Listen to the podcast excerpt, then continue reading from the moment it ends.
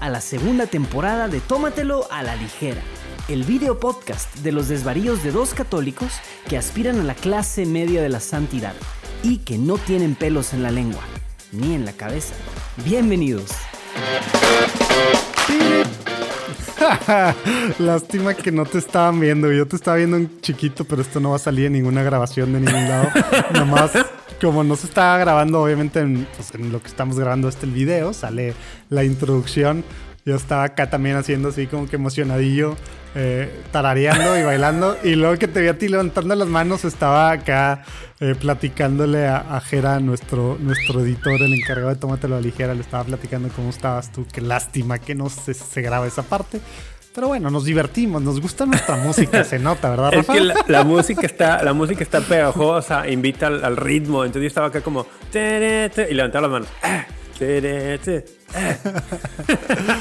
Sí, que a, sí. la- que a lo mejor hay gente que, que no está viendo y solo está acostumbrada en, en, en audio, en algún podcast de alguna forma. Acuérdense que pueden ver esto en YouTube, pueden ver a Rafa medio que, medio que imitándose lo que está haciendo. Estaba más divertido lo que está haciendo detrás de cámaras, pero Estaba bueno, más espontáneo. intentó hacer una imitación de lo que hizo hace un minuto. Sí, sí. ¿Qué rayo, Rafa? ¿Cómo andas? Oye, Bien atrasados de nuevo. Sí, ya sé, cara. Hay una disculpa a todos los que escuchan Tómatelo la ligera, pero la verdad es que estoy muy contento de poder grabar aunque sea algunos episodios. Oye, oye, neta. Y, y creo, oye, y creo que un poco esto que me veías ahorita hacer antes de que empezara la grabación y que me salió muy espontáneo, eh, siento que es como esta necesidad de sacar un poco de estrés, de, de presión y de pronto se me olvida, malamente se me olvida, todo lo que me ayuda a grabar Tómatelo a ligera para, para mi bienestar y mi salud mental. Y como no lo hemos estado haciendo tan frecuentemente, eh, siempre digo, caray, hay que hacerlo más seguido porque no solamente creemos y queremos contribuir un poco a todos los que nos escuchan, sino a nosotros mismos nos ayuda. O sea, Nuestra, nuestro estado mental y emocional, sí, un poquito sí. el espiritual a lo mejor también, pero Sí, digamos que se, se ve beneficiado, ¿verdad? De, estas grabaciones. Oye, pero no hay que seguirle demasiado, porque neta la vez pasada, eh, Ceci, mi esposa, escuchó y dijo, Giu con ustedes y su bromance, ya no anden con esos rollos. Ceci, tienes que aceptarlo. Es una cosa, es una, una amistad, un, dijo que estuvo demasiado, demasiado extraño. un, un bromance, pero bueno, Ceci, acéptalo. no, no, no. Un abrazo a Ceci.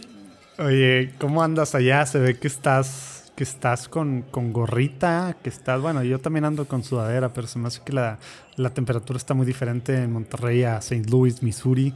Aparte, está saliendo este episodio en Thanksgiving, Día de Acción de Gracias. Tu primero viviendo en Estados Unidos. Sí. Estás, estás- estás en ambiente, ¿cómo está el rollo? ¿Cómo está El- la cosa?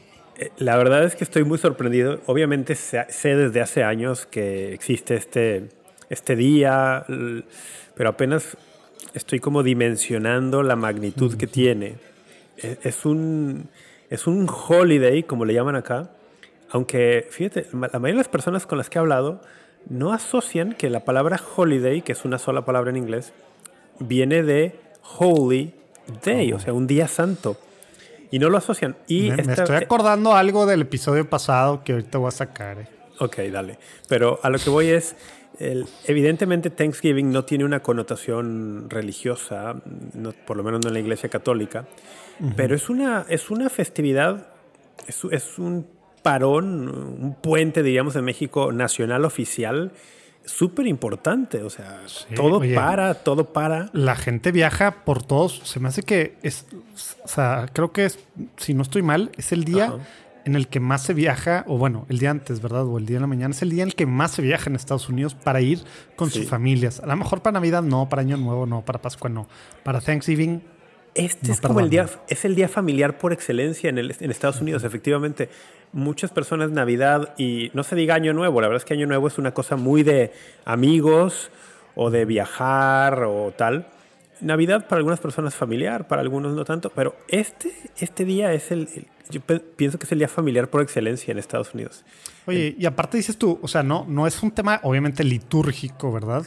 Sí, ¿no? Pero aunque la raíz, digo, ya sabemos, el tema de los puritanos y demás, eh, Mayflower y luego las 13 colonias y cómo se da este tema, eh, digamos, bueno, al menos la leyenda urbana de, del primer Thanksgiving. Pero sí es algo súper católico también, el, el- el juntarnos y a dar gracias por las bendiciones que el Señor nos ha dado este año, ¿verdad? Bueno, o sea, el dar gracias está en nuestro ADN litúrgico porque la misma misa es una acción de gracias, ¿no? La palabra Eucaristía en griego significa eso, acción de gracias. Eh, en, la, en la Biblia encontramos exhortaciones todo el tiempo, ¿no?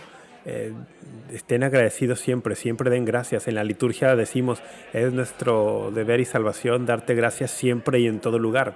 Está en nuestro ADN litúrgico, entonces Oye, ¿crees, que haya, que, ¿Crees que haya habido gente que está escuchando y le siguió con lo que seguía ahí? ¿Cómo?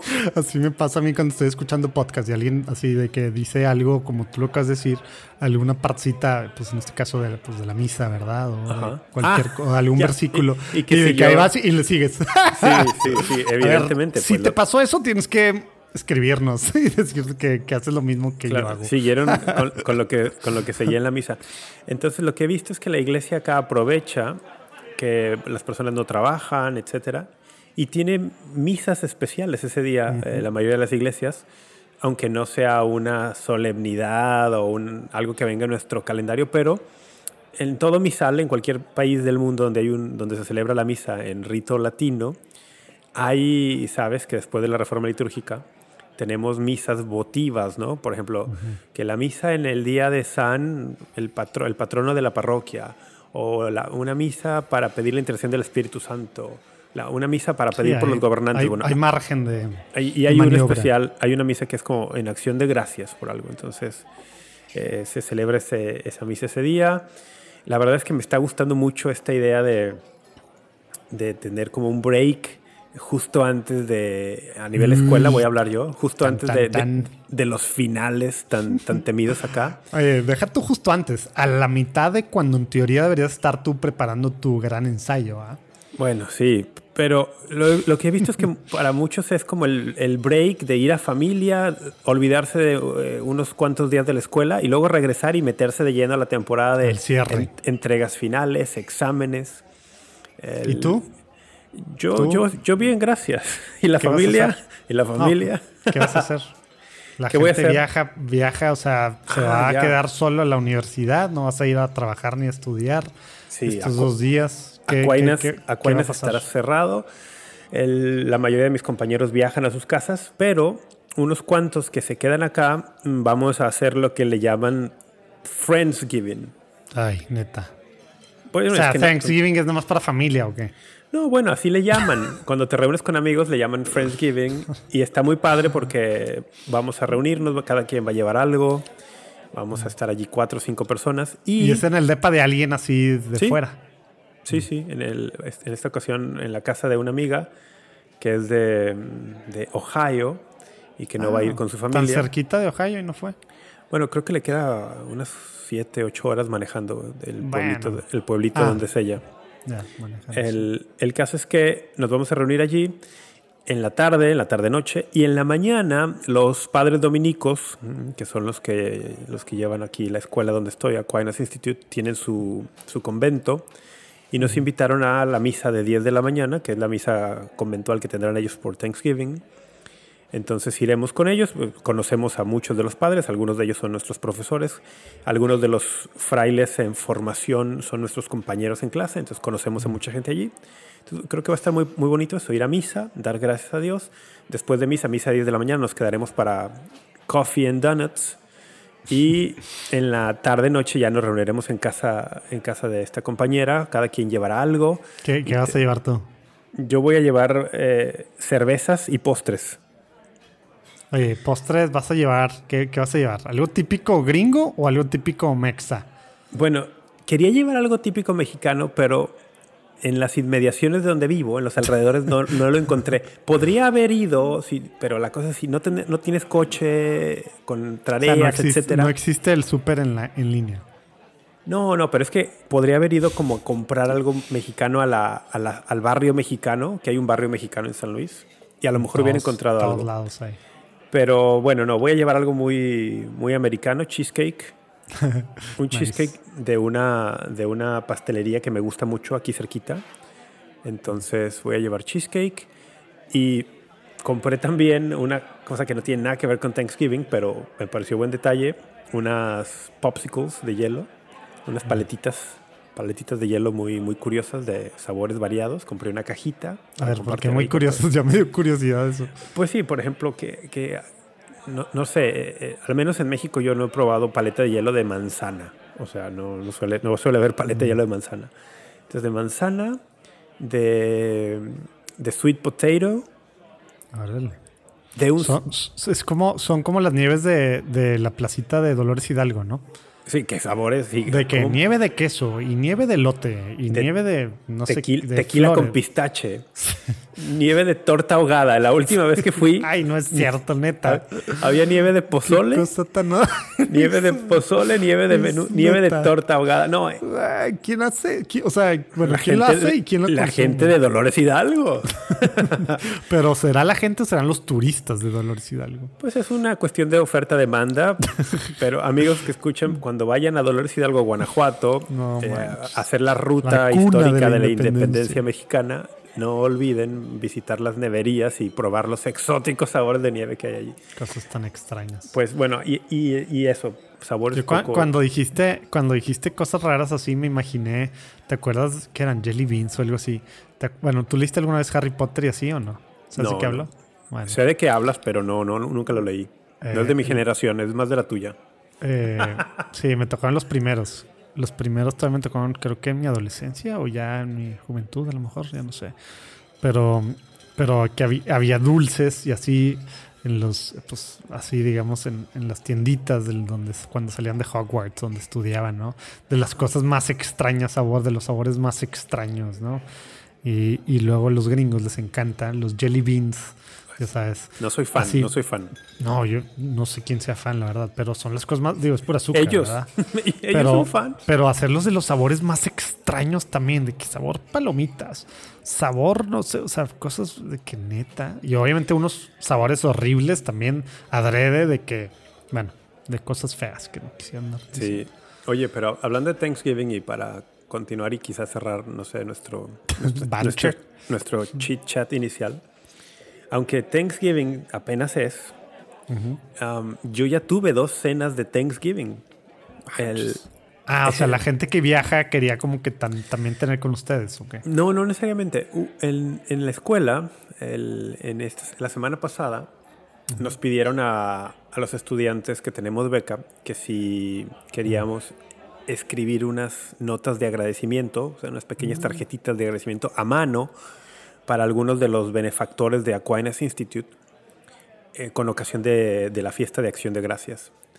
Entonces, pues sí, dijimos que sí. Y la escuela, a los que estuvimos ahí un par de horas escribiendo notitas de agradecimiento a mano, o sea, ¿cuántas llevaron, llevaron comida estilo Acción de Gracias, pavo, puré Ah, de papa, gravy, eh, los vegetales estos muy típicos, stuffing, ¿cómo se dice stuffing? Relleno, ¿no? El Relleno el relleno, o sea, lo- todo lo típico del Thanksgiving, pumpkin pie, Cra- cra- ¿Cranberry sauce o no? también todo, todo, No, todo. lo, no lo entonces, entiendo yo, no entiendo cómo eso va con el pavo, pero... Entonces ese día ya, y, y la- entonces comimos, comimos, cenamos ya con algo de Thanksgiving la semana pasada. Y luego, esta semana, el- los lunes, les cuento un poquito mi rutina, los lunes voy a misa en la noche con algunos compañeros al Catholic Study Center de St. Louis University, que no es la, universidad donde yo estoy, pero estamos adyacentes a ellos.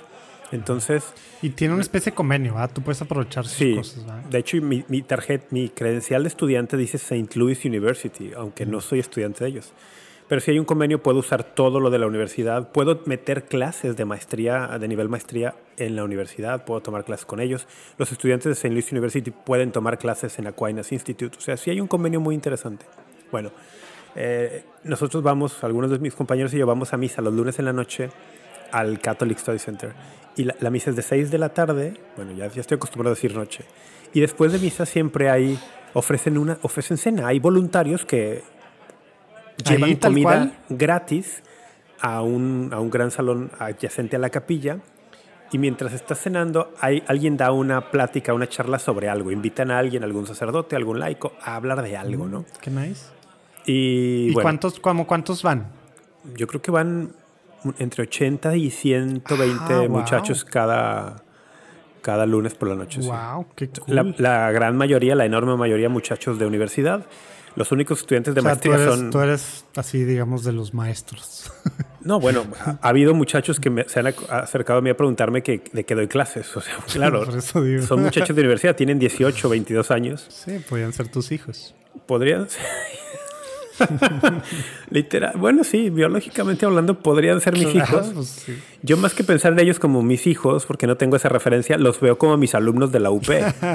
tienen, esa, tienen esa edad. Tienen la, edad de mis alumnos de la UP, los veo como, como mis alumnos. Y bueno, eh, total, que cada semana un, un grupo de voluntarios lleva cena también. Y este lunes pasado llevaron cena Thanksgiving. Pavo, puré, eh, cranberry sauce, es- eh, relleno, ensalada. Oye, qué cool está eso, como que es algo que hacen mucho en. Estados Unidos, ¿no? E- El, tema de después de las misas. A veces Sí. como que lo vemos Ah, sí. extraño, pero que las donitas, que esto, y está que se increíble. haga así comunidad y conoces a los de tu parroquia porque siempre Sí. vas a la misma parroquia en Estados Unidos y estás ahí platicando, ya sea pues como en el afuerita del atrio, porque ni siquiera es el atrio, ¿va? pero afuerita del atrio o en uno de los saloncitos parroquiales, Sí. el café y la dona, los niños jugando, los- las personas platicando, o algo súper más así, como esto de, de plática después de y, y cena.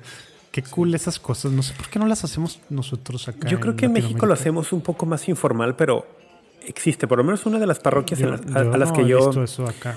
Una de las parroquias a Nada las, que yo, cercano. A las que yo iba mucho cuando estaba, cuando era niño y adolescente en Guadalajara, San Judas Tadeo. el- al salir de misa, pues era un, un atrio muy amplio y alrededor del atrio todos los puestos de vendimia, de comida, de lo que te imagines, ¿no? Antojitos de todo. Pero entonces, la convivencia después de misa no la organizaba la parroquia, como acá, pero se daba espontáneamente en los antojitos. O sea, ibas, comprabas tu biónico, comprabas tu elote, comprabas tus a ver, nachos. espérate, no sé qué. espérate. ¿Tu biónico? Así es, ese es el ¿Qué es nombre reconocido universalmente para, ¿Qué es eso? para la fruta picada con, con leche condensada y, y- ¿What? No sabía que existía eso. leche condensada y, y ¿cómo le llaman? A la leche que tiene dulce, esta la, leche lechera, la lechera de Nestlé con dulce.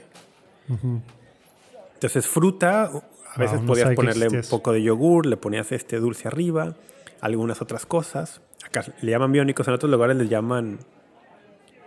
Ah, se me fue el nombre. ¿Y eso era en el atrio, dices? Bueno, afuerita del atrio. Pues que había, había vendimia de todo, ¿no? Elotes, tacos, nunca, nunca apareció ahí churros. ningún- nunca apareció ahí ninguna persona con su látigo, látigo a correrlos. No, porque no era, no era dentro del atrio, era afuera del atrio. Pero además, no, era- a mí me parecía increíble porque fomentaba precisamente... Está padre, es la misma idea. fomentaba la convivencia, aunque no era organi- organizado por la parroquia. Acá las parroquias organizan un poco eso. De, después de misa, por ejemplo, fui hace tres o cuatro semanas a Nuestra Señora de Guadalupe, aquí en San Luis, Missouri, Mm, nice. eh, a una misa en español. Me invitaron, me invitó una pareja mexicana a la misa en español y después de la misa en español, abajo, en el, como en el sótano de la iglesia, hay una mega cocina y vendían antojitos mexicanos. y muchísima gente iba y desayunaba. Era misa de, si no recuerdo mal, era misa de nueve y media de la mañana Almorzaban después. y después, ajá, después almuerzo, desayuno, almuerzo, lunch, ¿no? Con antojitos mexicanos. Entonces, pues sí, eh, eso eso, está de... padre. Sí, sí, la verdad está, me gusta mucho. El, el Catholic Study Center los sábados en la mañana tiene rosario a las 8.45. Oye, pero no es, no es el Newman que, que está en la mayoría de las universidades, no, ¿verdad? no, fíjate que en St. Louis University no he visto que haya un Newman Center. Mm. Puede ser que haya, yo no lo he visto. Este es un centro que depende de la universidad. Mm. Depende de lo que le llaman Campus Ministry de, de, de SLU. Y tienen misa todos los días excepto el domingo porque el domingo la gente va a misa a, a la parroquia. no, no, no. A la, bueno, los estudiantes tienen una, Ah, una iglesia, iglesia en forma, grande. no una capilla, nada más una iglesia gigantesca que he puesto yo fotos en mis redes sociales. Padrísima, la verdad, de estilo, como, como de un estilo tipo neogótico, que se llama Saint Francis Xavier, San Francisco Javier. Y los domingos la misa es allá, ¿no? Y ahí sí van, no sé, 600, 800 muchachos Wow. a la capillita esta que te digo, de este Catholic Study Center van entre unos 80 cada día. Pero hay otras Oye, capillas. 80 Es- está, 80 está súper bien entre Está semana, ¿no? Una universidad así en Estados Unidos. Y eso es nada más allí, porque no sé luego si los es muy dorms, normal aún en Latinoamérica, ¿verdad? los dorms, los dormitorios, tienen su propia capilla y se celebra misa en los dormitorios. Nunca he ido allí, no sé cuántos vayan también, pero se celebra misa los martes en un, en un edificio, los miércoles en otro. Oye, ¿y los, los dominicos también están en St. Louis? ¿En la Universidad de St. Louis? ¿O, o es de... O es de... No. O sea, ¿es de otra orden o es de...? La Universidad de San Luis es jesuita. Ah, mira, no sabía. Es jesuita y, pues bueno, yo debo decir que estoy gratísimamente sorprendido.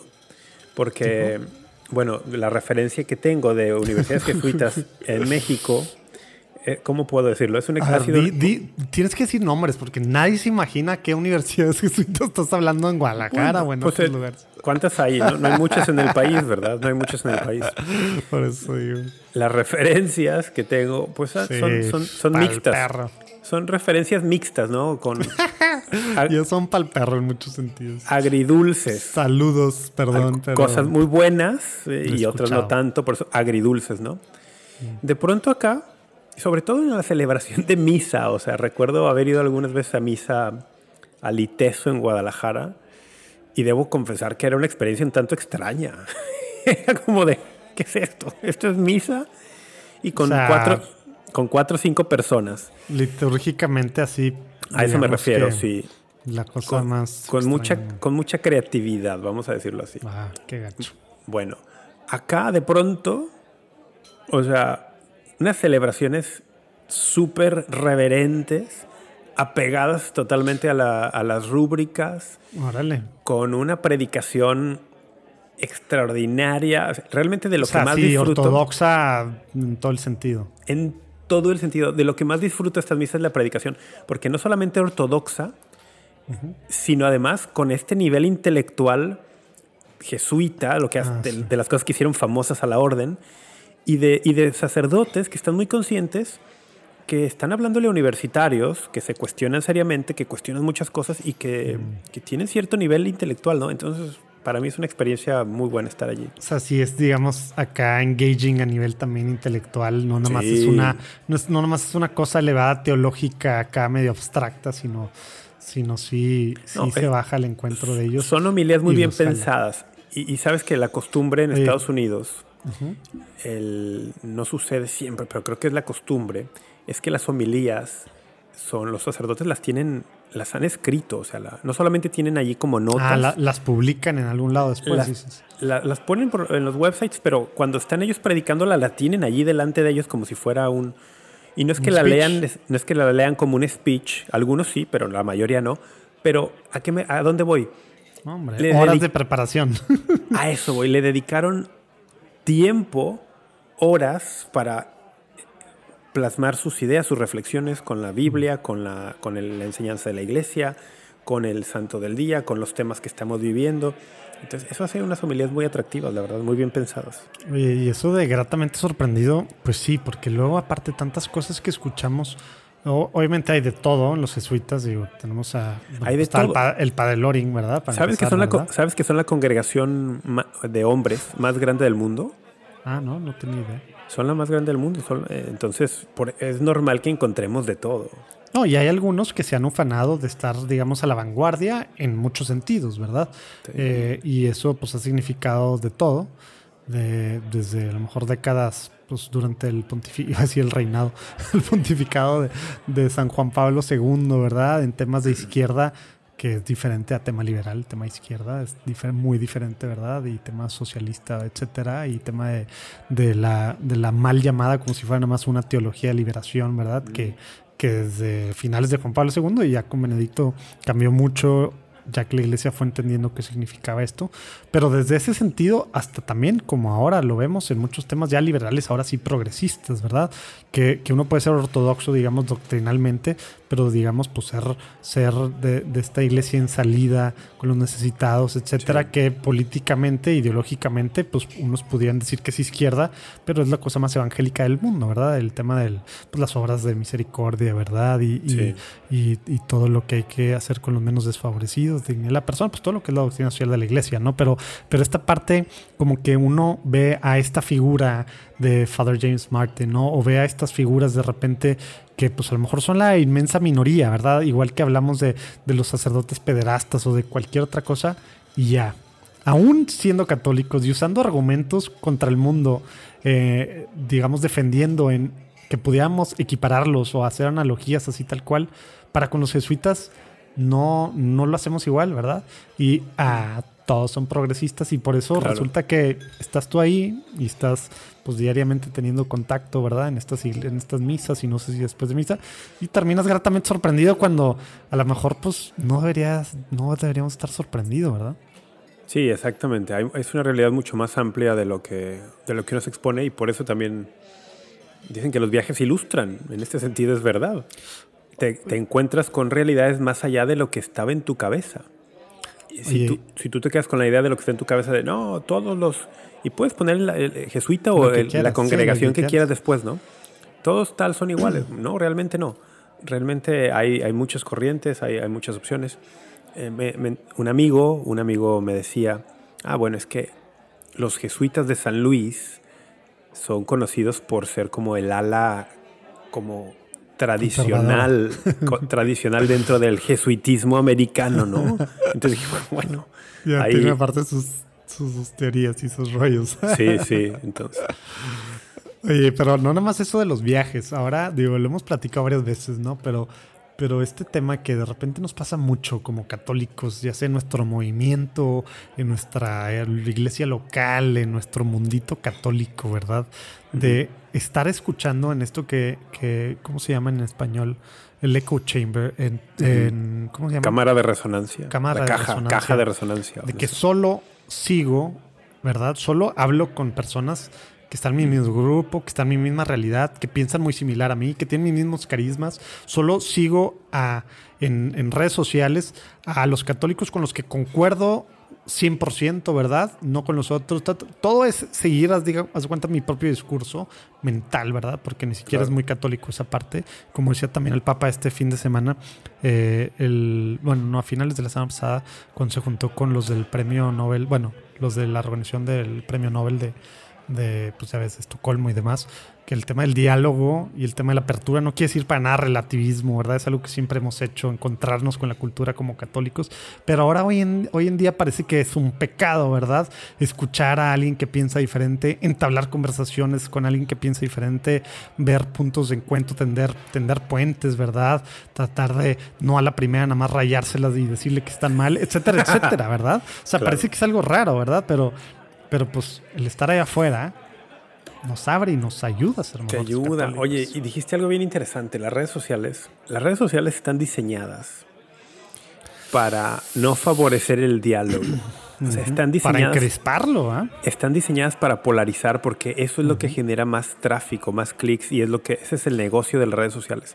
Entonces, los famosos algoritmos están diseñados para que si tú le diste like a un personaje en Twitter, el algoritmo va a diseñar, va, a revisar quién sigue a este personaje, eh, con quién interactúa, etc. Y te va a empezar a sugerir y te va a empezar a aparecer para que sigas a aquellas personas que, con las que esta persona Y te van a aparecer los posts o los tweets en los que esa persona, radical o lo que sea, para cualquier extremo, ¿verdad? Le dio like y comentó que son de esos mismos rollos. y entonces esto, exactamente, esto genera la retroalimentación de esta caja de resonancia. Exacto, es el feedback y Entonces tú cada vez estás viendo más personas que están diciendo cosas en la misma línea. todo el mundo piensa así, está terrible la cosa. Exactamente, va reforzando tu visión del mundo mira, sí, es verdad, somos muchos eh, los que estamos ya viendo esto, los que estamos despertando, los que estamos abriendo los ojos, los que... A ver, lo de despertando, ¿en qué sentido lo dijiste? Eh, eh, pues es que hay personas que así se refieren, ¿no? el algoritmo entonces... Vamos a entrarle, a, lo que dijo Bishop Gómez hace algunas semanas. Pero los algoritmos de redes sociales... Ah, no, no estaba pensando para nada en eso, ¿eh? Pues no estaba pensando... Es el tema woke que hablan mucho, ¿verdad? no estaba pensando para nada en eso, pero si quieres le entramos. Pero lo que voy es cuidado con el tema de redes sociales. O sea, hay que ser muy intencional en lo que uno ve. ¿Y cómo se logra eso? ¿Y cómo logra romper esta burbuja? Hace unos días estaba en Hagamos Comunidad con Clara Macía, con Clara Cuevas. Clara Macías es su mamá. Clara, qué rollo que te dijo Clara Macías. Estaba, estaba, en, estaba en su comunidad de Hagamos Comunidad y les decía, hay que romper la burbuja. ¿Y cómo la rompes? Intencionalmente siguiendo gente en redes sociales que no piensa como tú.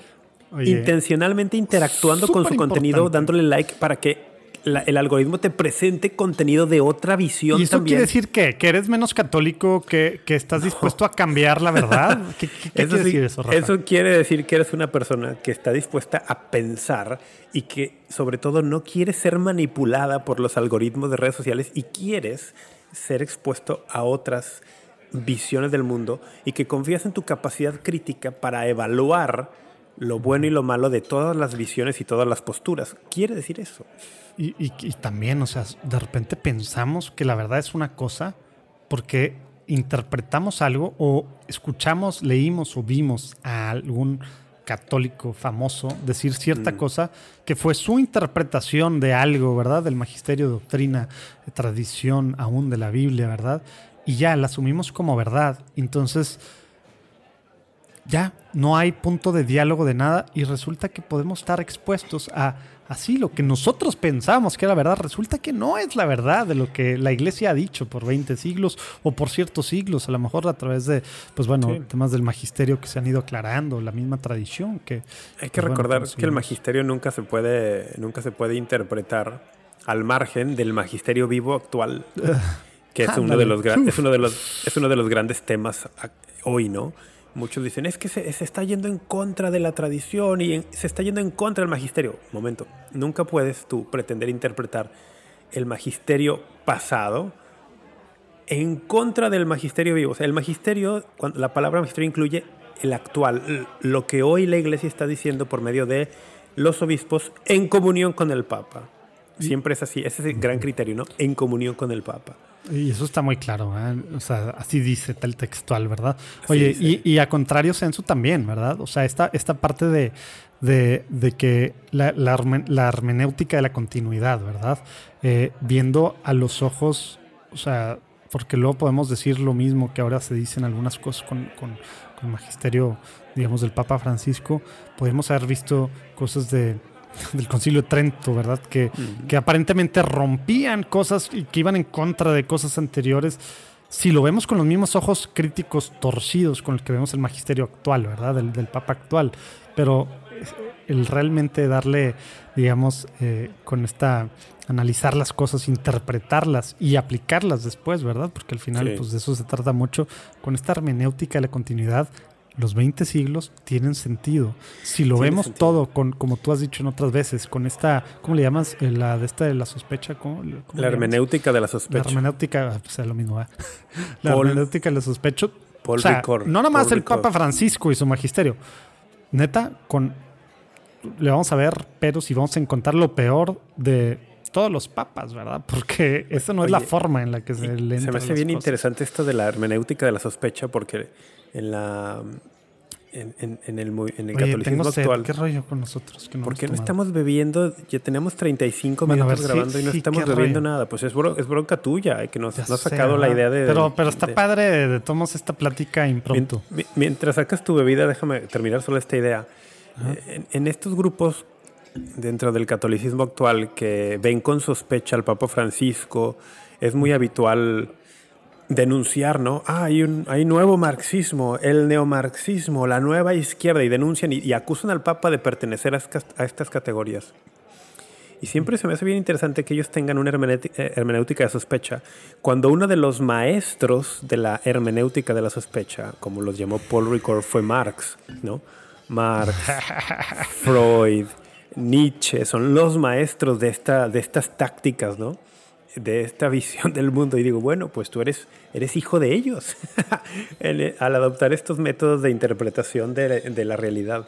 O sea, Pero bueno. son, son lo que critican, estás diciendo. se han convertido en lo que critican y son lo que critican. Son, son, son muy modernos en ese sentido. El- o sea, son son echa- modernistas. echándole a los modernistas, resultaron ellos los modernistas. ¿estás son modernistas. ¿Te acuerdas que hace unas semanas te pasé una cita por el WhatsApp de... de de- Benedict. de- ah, no, Ratzinger, ¿no? No, no, no, no, no. De, de Pachendi, de la encíclica famosa de Pío Ah, X, ya, ya. Ah, sí, sí, sí. la encíclica Pachendi, donde dices, caray, los está describiendo, los está describiendo como modernistas a los que actualmente acusan al Papa Francisco su magisterio y los que buscamos serle, ser fiel a esto, que nos acusan a nosotros de eso, tú lees algunos pasajes de Pachendi y dices, los, los, los retrata, los retrata. Como, como igual lees, lees a finales del siglo antepasado aquella carta a los obispos gringos de, de Claro. León, de León XIII. León. XIII, De, la herejía del americanismo. Y obviamente eran, eran a lo mejor las, las- la razón era la contraria a la de ahora, ¿no? Pero, pero al final aplica así como anillo al dedo, tal cual también, ¿verdad? Sí, sí, sigue, sigue aplicando, son movimientos muy, muy modernistas, eh, Oye, y- autorreferenciales. Y, y nada más, mientras tú sacas tu bebida o lo que sea, nada más para esto, esto de que decías de las redes sociales, vi la semana pasada se publicó un, un, pues un estudio que lleva, pues no sé, varios años y ya comprueba, digamos, que hay una, no, no nomás una, cau- o sea, una correlación, sino cierta causalidad, ¿verdad? Entre Instagram, por ejemplo, y la depresión de jovencitas adolescentes. Así, súper directo el estudio, ¿verdad? Y pues digo, hablando, hablando de este rollo, estar en tu mundo y luego de otras cosas que aquí hemos hablado en las redes sociales, sí hay que, sí hay que ser críticos, ¿verdad? Digo, a lo mejor no es la, no es la audiencia base, ¿verdad? Jovencitas adolescentes, pero también nos afecta a nosotros. Y es por quienes seguimos, porque lo hemos platicado aquí muchas veces. Y hay mil estudios y la Biblia es súper clara, ¿verdad? Eh, de, con quién nos juntamos, a quién escuchamos, a quién le estamos dando espacio en nuestra mente, en nuestro corazón, Claro. en nuestros oídos. Eso somos, en eso nos convertimos. ¿Por qué? Porque así funcionamos, ¿verdad? Los humanos, ¿verdad? Así, así funcionamos, la sabiduría bíblica y la sabiduría popular lo, lo han dicho durante siglos, ¿no? Hay que cuidar mucho, hay que cuidar mucho y hoy en, en esta época de mega consumo de contenido, hay que cuidar mucho el contenido que consumimos por video, por audio, por, por todos los medios, sí, hay que cuidarlo mucho. Sí, es, es- escogerlo bien, ¿verdad? Eh, porque al final pasamos más tiempo escuchando podcast, viendo videitos en YouTube, que con tus amigos, que con tu familia, que con el sacerdote que sí conoces, ¿verdad? Y pues, ¿qué te está diciendo este influencer, youtubero? En el mejor de los casos, ¿verdad? O tantas otras cosas. Pero bueno, ¿qué Qué, andas qué curioso que, qué curioso que digamos eso porque nosotros estamos haciendo un podcast que esperamos que la gente escuche, ¿no? Entonces... Pues por eso, que esperamos que sea de las cosas que sí aporten algo bueno. Esperemos que aporten algo bueno y que no le Si dediquen y que no le dediquen un tiempo que debería corresponderle a su familia a, a escuchar Tómatelo a ligera, ¿verdad? Pues sí. Aunque tenemos casos, hemos sabido de casos de matrimonios que es una actividad matrimonial que lo escuchan juntos, ¿no? Que se agarran sus cervecitas, se sientan y esto es, bueno, es una actividad en Hace pareja. mucho, mucho que no sabemos de, de ustedes, pero, pero bueno. Oye, Bueno. eh, ¿qué estás tomando? Bueno, Podcast. mira, voy a abrir un te lo muestro aquí, se lo muestro a, mis, a todos los amigos. Premium Fits, ¿qué? Black Fitz Cherry. Black Cherry. Eh, no sé si alcanza es a ver allí, embotellado en St. Louis, Missouri. Esto no es una cerveza, amigos, perdónenme, perdóname Urquidi que no beba cerveza hoy, Muy mal. pero en el horizonte tengo muchas cosas y muchas, Sociales. muchas cosas sociales, muchas cervezas por delante y muchas tareas que hacer y no era lo más conveniente beber una cerveza ahora. Que ahora que veo los ingredientes de esta cosa no sé qué tan conveniente va a ser, ¿verdad? Porque es agua, Azúcar, agua- con azúcar. Te va a dar el Sugar Crush. Sí, exactamente. Es pure cane sugar, ácido cítrico, agua carbonatada, caramelo. Ay, bueno, si me va a dar un subidón de azúcar. ¿Tú qué estás ¿Qué es eso? Dice, está medio... No lo alcanzo a leer. "Et- Eterna libertad. Eterna Es- libertad. Es, es un mez- sale como un corazón, pero con unas florecitas, ¿verdad? Es un mezcal que me regaló mi compadre Chava, que aparentemente ganó Double Gold en los SIP Awards del 2018. No sé Ándele. qué rollo, pero, pero ya estoy en las últimas, como ves, ya me falta como ¿qué? dos, Mezcal. dedos, dos dedos de terminármelo. Pues acábatelo. Y, y tengo el mezcal. No, hoy no. Tengo este mezcal. Y hace rato me hice. Bueno, antes de empezar, por eso, por eso empecé y eso es lo que le empecé a dar trago. Me hice una infusión de, de elderberry. Porque he andado así sintiendo como que ando medio bajo en, no sé, la garganta y así. Y ya ves que el elderberry, pues es de, las, de los grandes milagros, se supone, eh, pues naturales para, para, para temas así de gripes fuertes y, y hasta aún dicen que temas de pues in- inmunes y demás. Entonces aquí ando campechaneándole por un lado. Bueno. Mi, mi infusión de elderberry, que es elderberry, que es por lo que estoy viendo, orgánico, bla, bla, bla, de Ucrania, no sé por qué. Me lo eres. me lo- Eres- me lo- eres- eres todo un millennial. Me lo regaló mi hermana, Adri, de Dallas. Y, y además bebiendo, me gusta bebiendo en el... ¿Cómo se llama eso? En la, No sé, termito. el eh, termito, la tacita de Back to Basics. Así es. Oye, ¿siempre sí leíste a Lupita el suyo? Sí. ¿Sí? A ver. Lupita, si no, reclámale a, a Rafa. Creo que no. O sea, pero no porque no haya querido, sino me tuve que venir. Lo dejé en mi casa. Claro, Lo dejé en mi casa y dijo que iba a mandar por él. Ah, bueno, pues habrá que revisar. Si no, si no, ahora que vaya a México, si Dios quiere en vacaciones, se lo, se lo hago llegar. Oye, ¿cuándo, ¿cuándo viajas? Digo, ya sé que parece que llevamos dos minutos y llevamos 40 de esto, pero ¿cuándo, ¿cuándo viajas?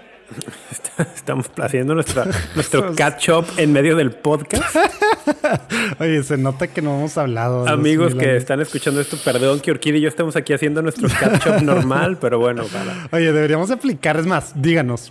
¿Les gustaría, si tú eres de los que estás en contra, digamos, o te da igual, o hasta te choca a lo mejor el banter o el, o el small talk o el chit chat, como le dice Rafa, de esto inicio de, de los episodios, que normalmente es de 10, 15 minutos y ahora ya se extendió?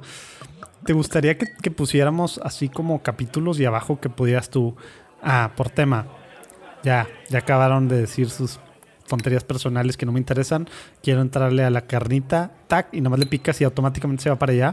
No nada más en YouTube, que eso, que eso ya lo hace alguien sin nombre que Akumbans, no sé qué, que de, que de hecho, hijo, ¿viste? Espontáneamente lo hace, ¿no? Pero viste lo que puso, te, te atacó duro y directo. Digo, No no, dio visto, fuentes por lo que veo, salud, pero te, atacó duro y directo con lo de Halloween.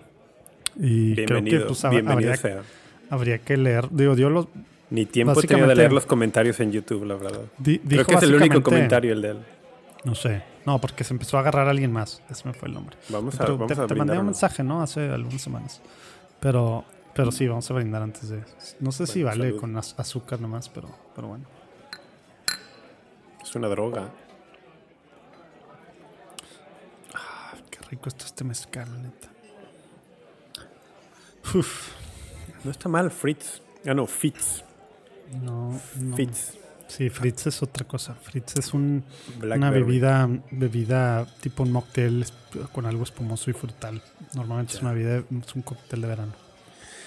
Oye, Pues bueno, el caso es que tenemos que entrarle a los temas, ¿no? Pero se me, me hace que preguntaste, ya no va a me, haber pregu- los me temas. preguntaste que si, que si Ah, ya ¿cuándo? sabía cuándo iba a México. Sí, Sí. ¿Cuándo? a mediados de diciembre. Ah, o sea, todavía no sabes. Primero Dios, el... No, sí, sí, sí. el- Es que lo hiciste así medio, al- medio abierto. No, el 18, 18 de diciembre. 18 de diciembre estaré por allá en, por allá en Guadalajara. Ya saben, si alguien Primeramente quiere, los, los fans de, de Rafa en Guadalajara quieren irlo a recibir al aeropuerto con pancartas y mariachi y de todo.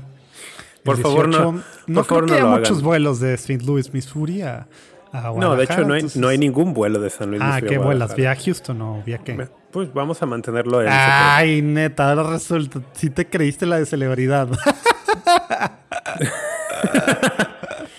Es vía Houston, es vía Houston. ah, no, pero no, espera, no voy vía, no voy vía Houston. ¿Qué vuelas? Es que voy a, voy a volar a ¿Pero qué vuelas? ¿Continental United? United, pero no, no voy vía Houston. ¿Y no O es sea, vía Houston United? Es que a ver, déjate, ya que preguntas y ya que quieres que Todos estamos súper interesados. vida. Bueno, voy a, yo, digo, voy a aprovechar unos días de vacaciones y entonces voy a volar de San Luis a Houston, obviamente a Houston, y me voy a quedar un, dos días en Houston visitando a unos amigos. Ah, neta. Dos días cool. nada más, así literal, dos noches. Oye, y luego de... Y ¿Y ya, luego de... tienes, ya tienes ahí agenda bien. Pues no, pues voy dos noches nada más. Pero Igual porque- estaría chido que, que- que conocieras a Gerardo Lalo Salazar. Te lo voy a presentar ahí. No, neta. Es, No, el sí, de- sí. es, es un hispano que, que- que nació en California, sí, pero lleva como 10 años en Houston. Está súper chido lo que está haciendo con la Universidad St. Thomas eh, ok. ahí en Houston. Él es el que trae, es más, los primeros programas de maestría que de hecho me andan haciendo ojitos, te lo confieso. Los primeros programas de maestría en español de una universidad católica, ¿cómo se llama la cosa esta iglesia de? No, no es iglesia de ahí, se me fue el rollo. Pero de una universidad católica en Estados Unidos, o sea, obtener certificado de o, eh, título de maestría católica en Estados Unidos en español y súper barato. Así ¿En St. Thomas? Sí, y está súper cool. Ahorita tienen dos maestrías y lo viene en doctorado. Y, viene Y son maestrías que en teología. Eh, sí, una en teología pastoral y la otra eh, creo que es Sagradas Escrituras. Y neta está súper cool todas las cosas que están haciendo. Tienen cosas online y cosas ejecutivas para verano. Me estaba llamando la atención esa ejecutiva de que No, pues entonces Como sí, vamos, ayúdame a, a- oye, es que Neta, de verdad, de verdad este episodio, este episodio se va a llamar Urquidi y Update. Rafa se Update. ponen al día en medio del podcast, o sea, el, el update. sí.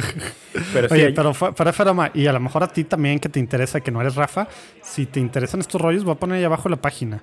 Eh, porque, porque neta está súper cool lo que están haciendo, lo que Lalo Salazar está haciendo, abriendo el camino para que los latinos, resulta que sí nos gusta formarnos, pero no había oportunidades, no hay oportunidades. En Estados Unidos o en cualquier parte del mundo, los son de otro nivel los, los maestros y demás. Lo- esta semana salió su episodio en Platicando en Católico, neta está súper y lo cool. interesante es que, está, que sea en español, ¿no? Claro, pero oye, han roto todos los récords así de, de no, no los récords, ah, como si hubiera récords, pero todas las expectativas de, de gente interesada, de Claro. latinos en Houston, pero en todos Estados Unidos, por, por ahora pues la pandemia, mucha parte online, y tienen híbrido, y tienen presencial, te digo, y tienen ¿Sabes qué, ejecutivo.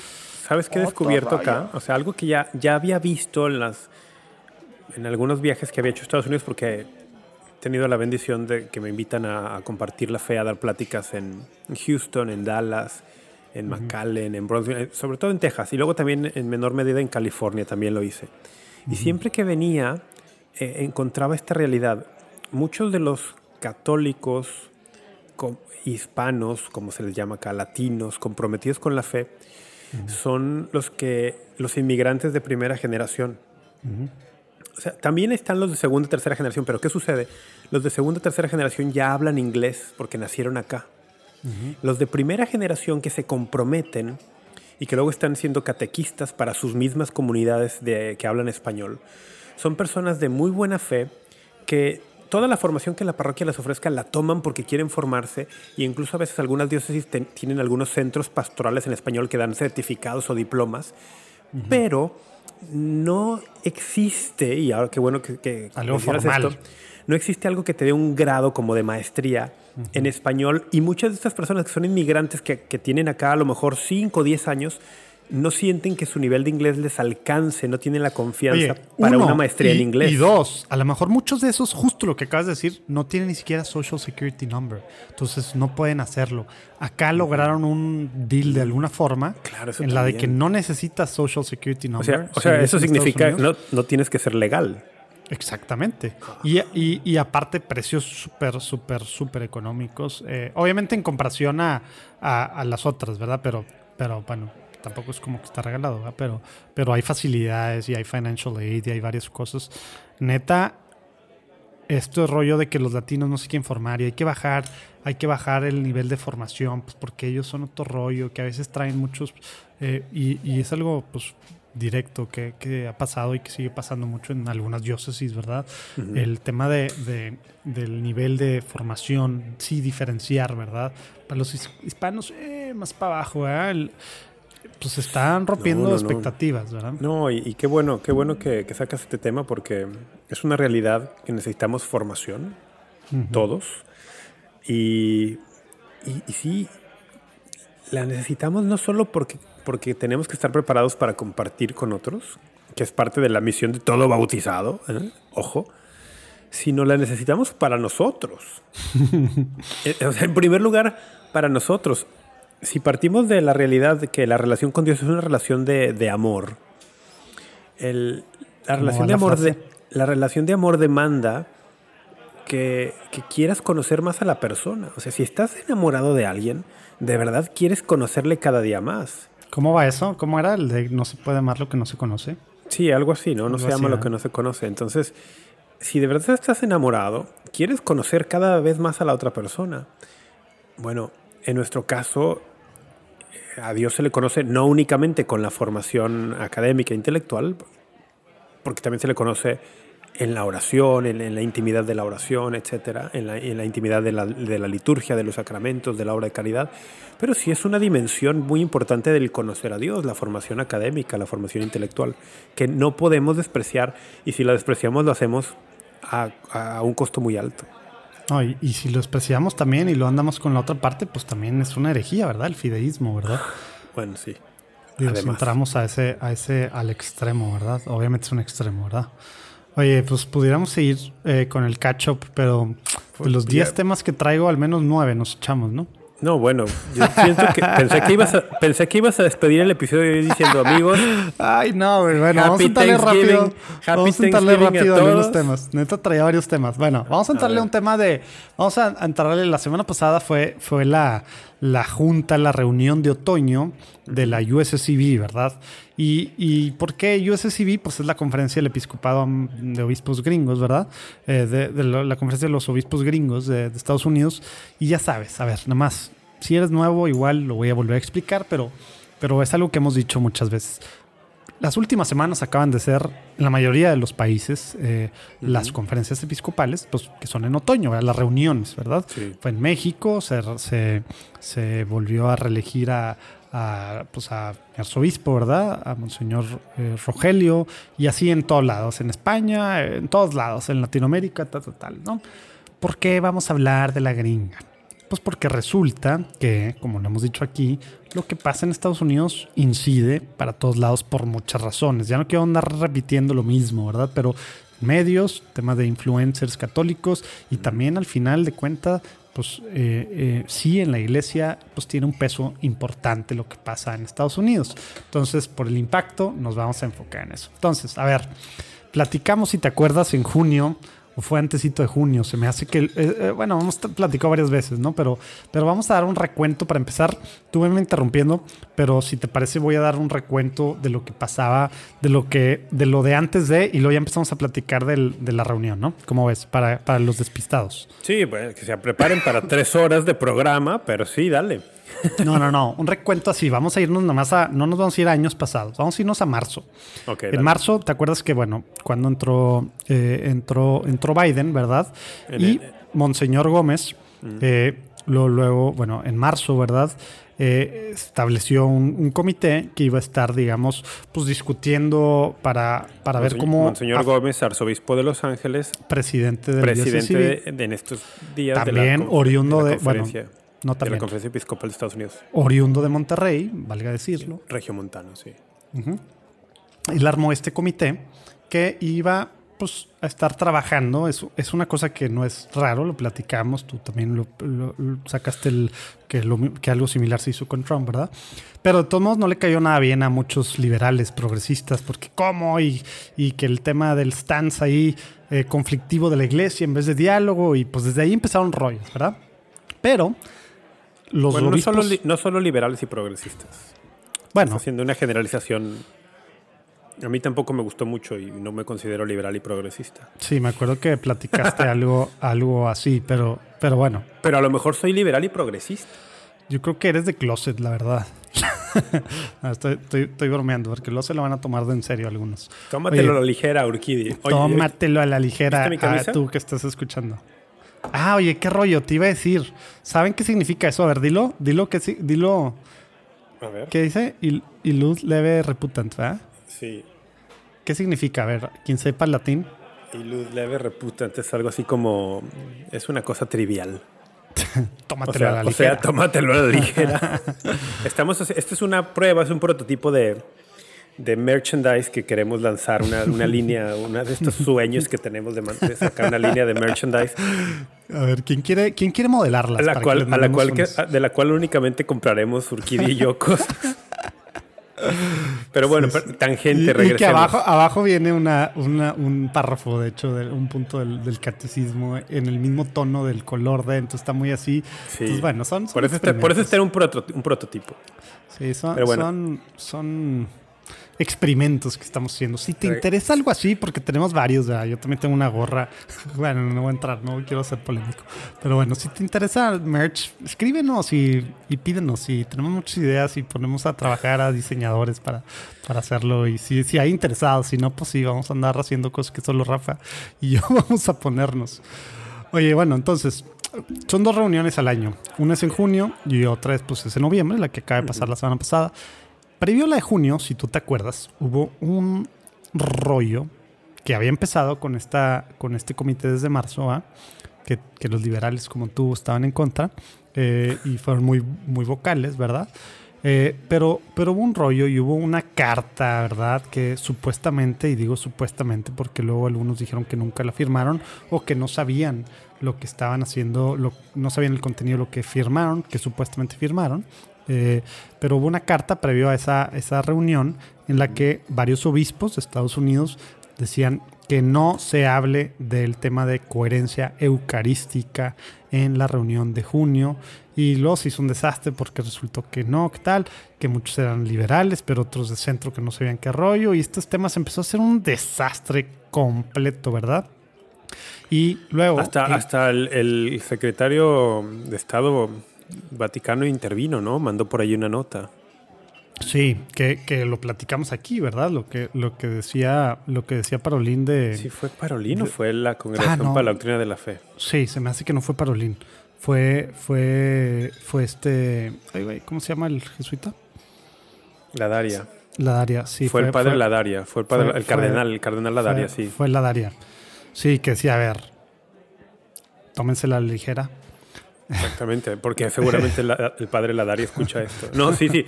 No, pero básicamente eso les dijo, ¿no? Oigan, este tema es delicado, eh, procedan solamente si hay unanimidad en esto. Y eh, reflexionen, oren, escuchen, platiquen, etcétera, etcétera. Y ahorita vamos a llegar al final para ver si sí pasó esto que pidió pues directamente el prefecto de la Congregación para la la Fe, ¿no? Pero, pero en junio, si te acuerdas, platicamos, estuvo gacha la cosa, ¿verdad? Hubo en Zoom, ¿verdad? Porque ahora la de la semana pasada fue la primera vez que se juntaron presencialmente después de dos años.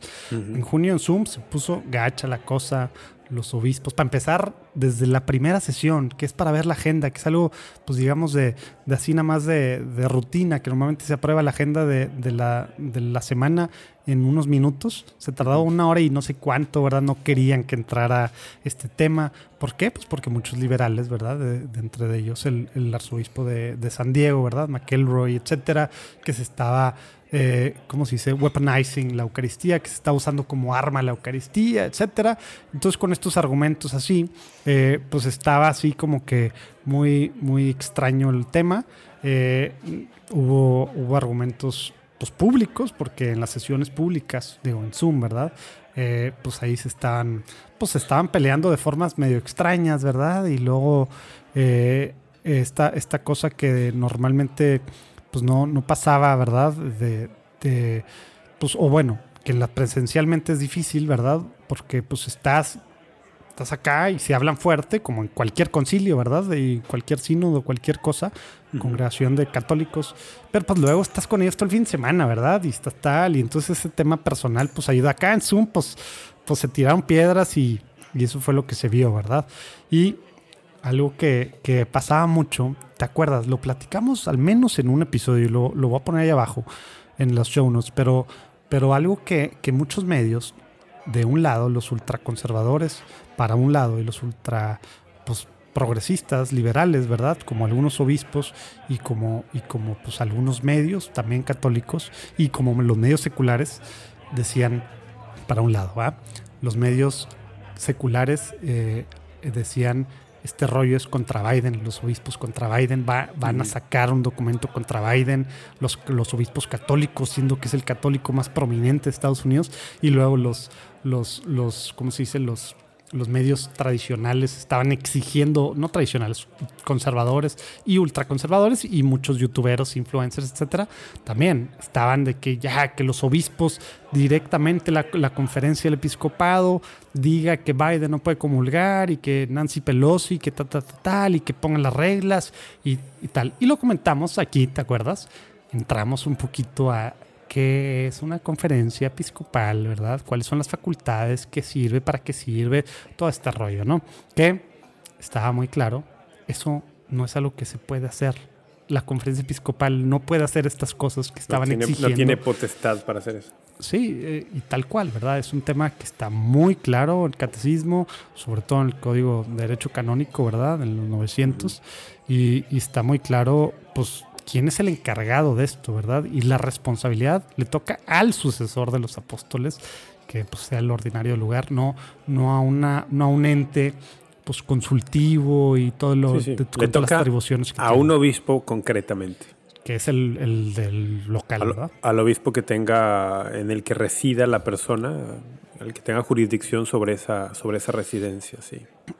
Oye, y, y te acuerdas que también lo platicamos, que en medio de todo este rollo eh, que hubo, pues al final se necesitaban dos terceras partes, que lo que se iba a aprobar, contrario a lo que decían tanto muchos medios, influencers, youtuberos y católicos y tradicionales, digo, normales, seculares, era que este documento y se iba a aprobar en la de junio, que si no darle la comunión a Biden o que si sí, que, que estuvo bien extraño cómo están diciendo eso y era algo completamente erróneo. Si hubieran hecho su tarea realmente tantito, se darían cuenta y lo tuvimos gente que pues, nos, nos dijo por qué no le están entrando el tema y esto lo explicamos. Lo que se puso a votación era simplemente que la próxima reunión, la de ahora, se, se, se aprobara o no un documento. O sea, lo que se ponía a votación era el hecho de que se iba a empezar a crear un documento que iba a hablar sobre la coherencia eucarística. Y ojo, un documento pues que al final son, eh, pues,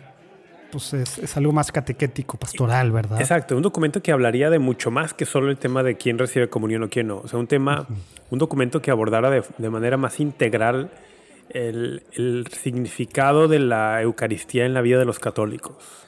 que algo que por eso, por enfocarse en eso, luego esa parte importante que estás diciendo tú ahorita, muchos, que es una cosa bellísima, que de ahí salió y que ahora se, se volvió algo todavía mucho más grande, que, que se lanzó la idea y se aprobó el tema del Eucharistic Revival, ¿verdad? Este reavivamiento alrededor de la Eucaristía. Estos medios conservadores, youtuberos, tal, tal, tal, tal, tal, eh, ni siquiera pelaron a eso tan importante que va a ser, ¿verdad? No, porque lo, lo que eso no vende. Pues Lo que vende, no. lo que vende es la, la noticia de escándalo, lo que genera clics es, es la confrontación, lo que genera clics es la mentalidad de eh, los obispos infieles, cobardes, o sea, eso es lo que genera clics, ¿no? Y hay, y hay, y hay católicos que están haciendo negocio con eso, están lucrando con, con, con la- con los ánimos de, de- de mucha gente del pueblo de Dios Confirmadísimo, ¿ah? están, está, están lucrando con los ánimos del pueblo de Dios y, y les están vendiendo esta narrativa de, de lucha, de batalla, de maniqueísmo, de luz contra tinieblas, donde evidentemente ellos siempre son la luz, ¿no? Nunca, eh, nunca, puros. nunca hay tinieblas en ellos ni en sus intenciones. Y, bueno, entonces, sí, solo Oye, para pero a pesar, a complementar pesar eso. de todo esto, se necesitaban dos terceras partes, o sea, 66%, ¿verdad? Para que se aprobara la creación del documento, recalco, y resulta que obtuvo en aquella vez en junio 75%. Entonces, pues como hemos platicado, de repente se sacan de proporción discusiones y, y de repente minorías, lo que sea, eh, pues pareciera que, que, que, pues que toda la desunión y tal, tal, tal, tal en los obispos pasó simplemente la creación del, del documento con el 75%. Y bueno, pues digo, ya habíamos platicado lo que puede, lo que puede hacer el- la conferencia en sí, más o menos de lo que se esperaba que pudiera ser. Hablamos también, ¿te acuerdas de lo de Aparecida? Que el Papa fue el redactor, ¿verdad? Y que es muy duro Aparecida Estuvo en en este la tema. comisión de redacción, sí. Eh, fue, en este tema fue, fue muy importante, pues, digamos, el precedente, por así decirlo, aunque no funciona así, ¿verdad? Pero, pero lo, que, lo, que, lo que se habló de estos temas de la Eucaristía y específicamente con personas que están en, ¿cómo se dice? En, obstinadamente en eh, materia grave de pecado. Estoy traduciéndolo de inglés español así en el, en el acto. Pero bueno, entonces, eh, este, este tema de, de, de, de lo que hubo en junio, pues hacía pensar que iba a estar bien complicada la cosa, ¿verdad? Que era, había desunión, luego, eh, pues pues ya ves cómo estuvo ahora muchos círculos católicos. Obviamente, pues aparentemente los que votaban en contra pues eran liberales, ¿verdad? Eso decían, eso decían, porque pues estaba usando como arma la Eucaristía. Y ahora, si te acuerdas, creo que lo comentamos tú y yo algo. Había, pues había este tema de, en algunos círculos católicos, tanto de un lado como el otro, porque cada quien se hace, por un lado, la víctima, como por otro lado también lo usan, pues lo manipulan a su, a su forma de, de verlo y a sus intereses, como lo hemos platicado mil, mil cosas, ¿no? Para la, para la digamos, derecha ultra, el, tema es, se tiene que hacer un documento que diga que Biden no puede recibir la comunión, ¿verdad? Y, y eso era lo que se exigía, cosa que no puede pasar, ¿verdad? Eso no puede hacer una conferencia de un episcopado, ¿verdad?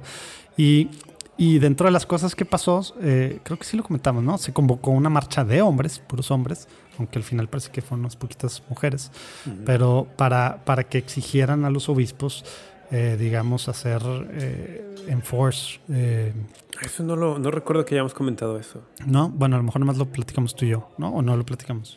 Pues no, yo creo que no, porque no me, no me suena. De hecho, estoy, estoy tratando de acordarme de. No, no, no. ¿Quién convocó eso?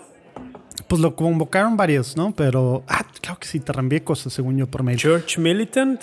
Pues fue, hubo varios, ¿verdad? Pero, pero sí, y, y era el tema del de Enforce Canon 915, ¿no?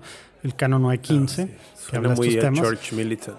Sí, que, que, algunos, pues algunos expertos canonistas dicen es que no es del 915, es el 916, ¿verdad? Pero ese es tema para otro lado. Ya sabemos que tenemos poco tiempo, ¿verdad? Y luego también, por otro lado, hubo una marcha de progresistas, ¿verdad? liberales, católicos, ¿verdad? De muy generalizador hoy, ¿eh?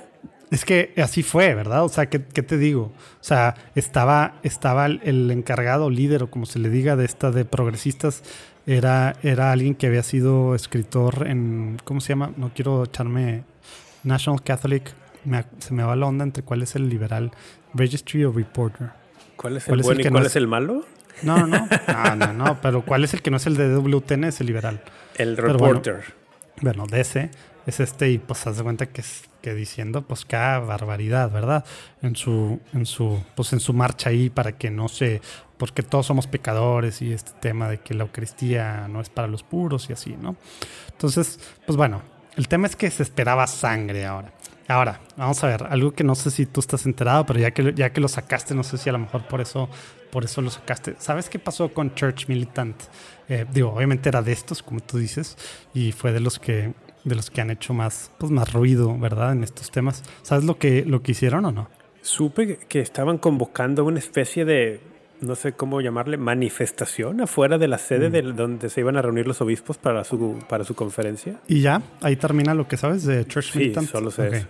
Bueno, a ver, bueno, algo de contexto para empezar, porque hablamos de Church Militant y a lo mejor la mayoría de las personas no tiene idea qué onda. Yo creo que los que escuchan el podcast, la mayoría sabe quién es Church Pero bueno, a lo mejor hemos dicho hasta cierto punto, ¿no? Pero, pero vamos a entrarle si te parece. O sea, ¿qué, ¿qué, es Church Militant? Eh, hemos dicho un poquito, ¿verdad? Es, una, buena, es una buena pregunta. ¿Qué es eso? Bueno, es una página, porque yo no le voy a llamar un medio, ¿verdad? Es una página que, que en nombre de la verdad, ¿verdad? Falta terriblemente a la caridad contra obispos. Y a la verdad. Ahorita, ahorita entramos a esa parte, ¿verdad? Contra los obispos, contra el Papa, contra ciertos católicos, ¿verdad? Contra todo el que no piense como ellos. Y simplemente, y es falta la caridad terrible, o sea, todos los obispos son tal y que Satanás, no sé qué, unas generaciones terribles y tú las ves y dices, ay, juez, terribles, o sea, terrible, terrible, pero resulta que como tú estás diciendo y lo hemos platicado, también faltan a la verdad. Han sido demandados por calumnia no sé cuántas veces, han perdido, ¿verdad? Han perdido casos porque, porque, porque evidentemente inventaron, falsificaron, dijeron mentiras, manipularon, etcétera, etcétera, ¿verdad? Entonces, bueno, eh, esa, esa parte, ah, y de hecho también creo que lo hemos platicado, ¿no? Y eso medio me toca un poquito cerca, ¿verdad? Por Arquillos de Detroit, que es cliente pues, de Juan Diego Network en un, proyecto desde hace casi dos años, ya próximamente son dos años. Eh, la Arquillos de Detroit, que es la sede, ¿verdad? ahí de, de, Church Militant, les quitó, no, no.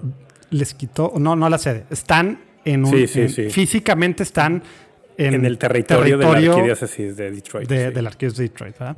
Pero tenían antes en su nombre la palabra Catholic, ¿verdad? Se Y llamaba que- Real, Real Catholic TV, ¿no? Porque pues es el tema, ¿verdad? Son, lo hemos dicho aquí, los Ellos son los, ellos son los católicos. de verdad, los, los real. Y, y el, el obispo en su momento, Disavow. ¿Cómo se dice disavow? pues, Bueno, X. No les dio permiso. o les sea, dijo les que no podían usar la palabra no católico. podían usar la palabra católico porque evidentemente lo que están haciendo, pues, digo, hay- otras cosas. Puedes poner tener católico en tu nombre, eso no es, ni- ese no es la bronca. La bronca es todo lo demás. ¿verdad? Y allí se cambiaron a Church Militant. En mi opinión, Church Militant, yo sí, yo sí le llamo un medio de comunicación porque son grandes, tienen, tienen muchos recursos, tienen, tienen una plataforma que incluye Pero no que solamente seas grande notas. te hace un medio de comunicación. Bueno, ahorita, No, no, es que, o sea, yo creo que son un medio, que sean un medio eh, fiel a ¿sabes lo cómo que les dice, ¿sabes cómo les dice Ed Condon? No. Un tabloide. Bueno, sí, o sea, un, y- sí, algo, algo de tendencias amarillistas, etcétera, etcétera. alarmistas amarillistas. Pero eso no significa que, bueno, eh, eh, eh, el caso es que para mí es de lo peor que hay en, Oye, en inglés y además de los principales responsables de que tantas personas de habla inglesa y que luego eso tiene influencia en español, de los principales responsables de que tantas personas tengan esta mentalidad y esta hermenéutica de la sospecha de la que hablamos hace rato. Sí, terrible. Oye, y, y esta, esta página, o sea, eso que te dice, esta amarillista, o sea, son conocidos por ultraconservadores radicales, más papas que el, más papistas obviamente que el Papa y más que el actual obviamente, porque son los verdaderos católicos, pero, Pero- aparte Pero bueno, teorías es que de diría- conspiración. A ver, dale. no, es que, o sea, yo diría que ellos mm, más, más bien son todo No el que no que piense, verdad, ¿eh? todo el que no piense como ellos, porque también tienen un pleito casado, vamos a decirlo así, con la sociedad de San Pío X. Sí, uff. Oye, o sea, que- tienen un pleito casado con ellos. Por eso digo, todo el que no piense como ellos. bueno, que la San, San Pío X, pues bueno, no son católicos católicos, ¿verdad? Pues sí son. ellos. Ya sí sé, son. pero no, no, según, no según. O sea, bueno, no están en completa unión con, con, con el Papa, ¿verdad? Oye, pero, pero esta parte de amarillismo que decías, y esto también, teorías de conspiración, uff, les encantan.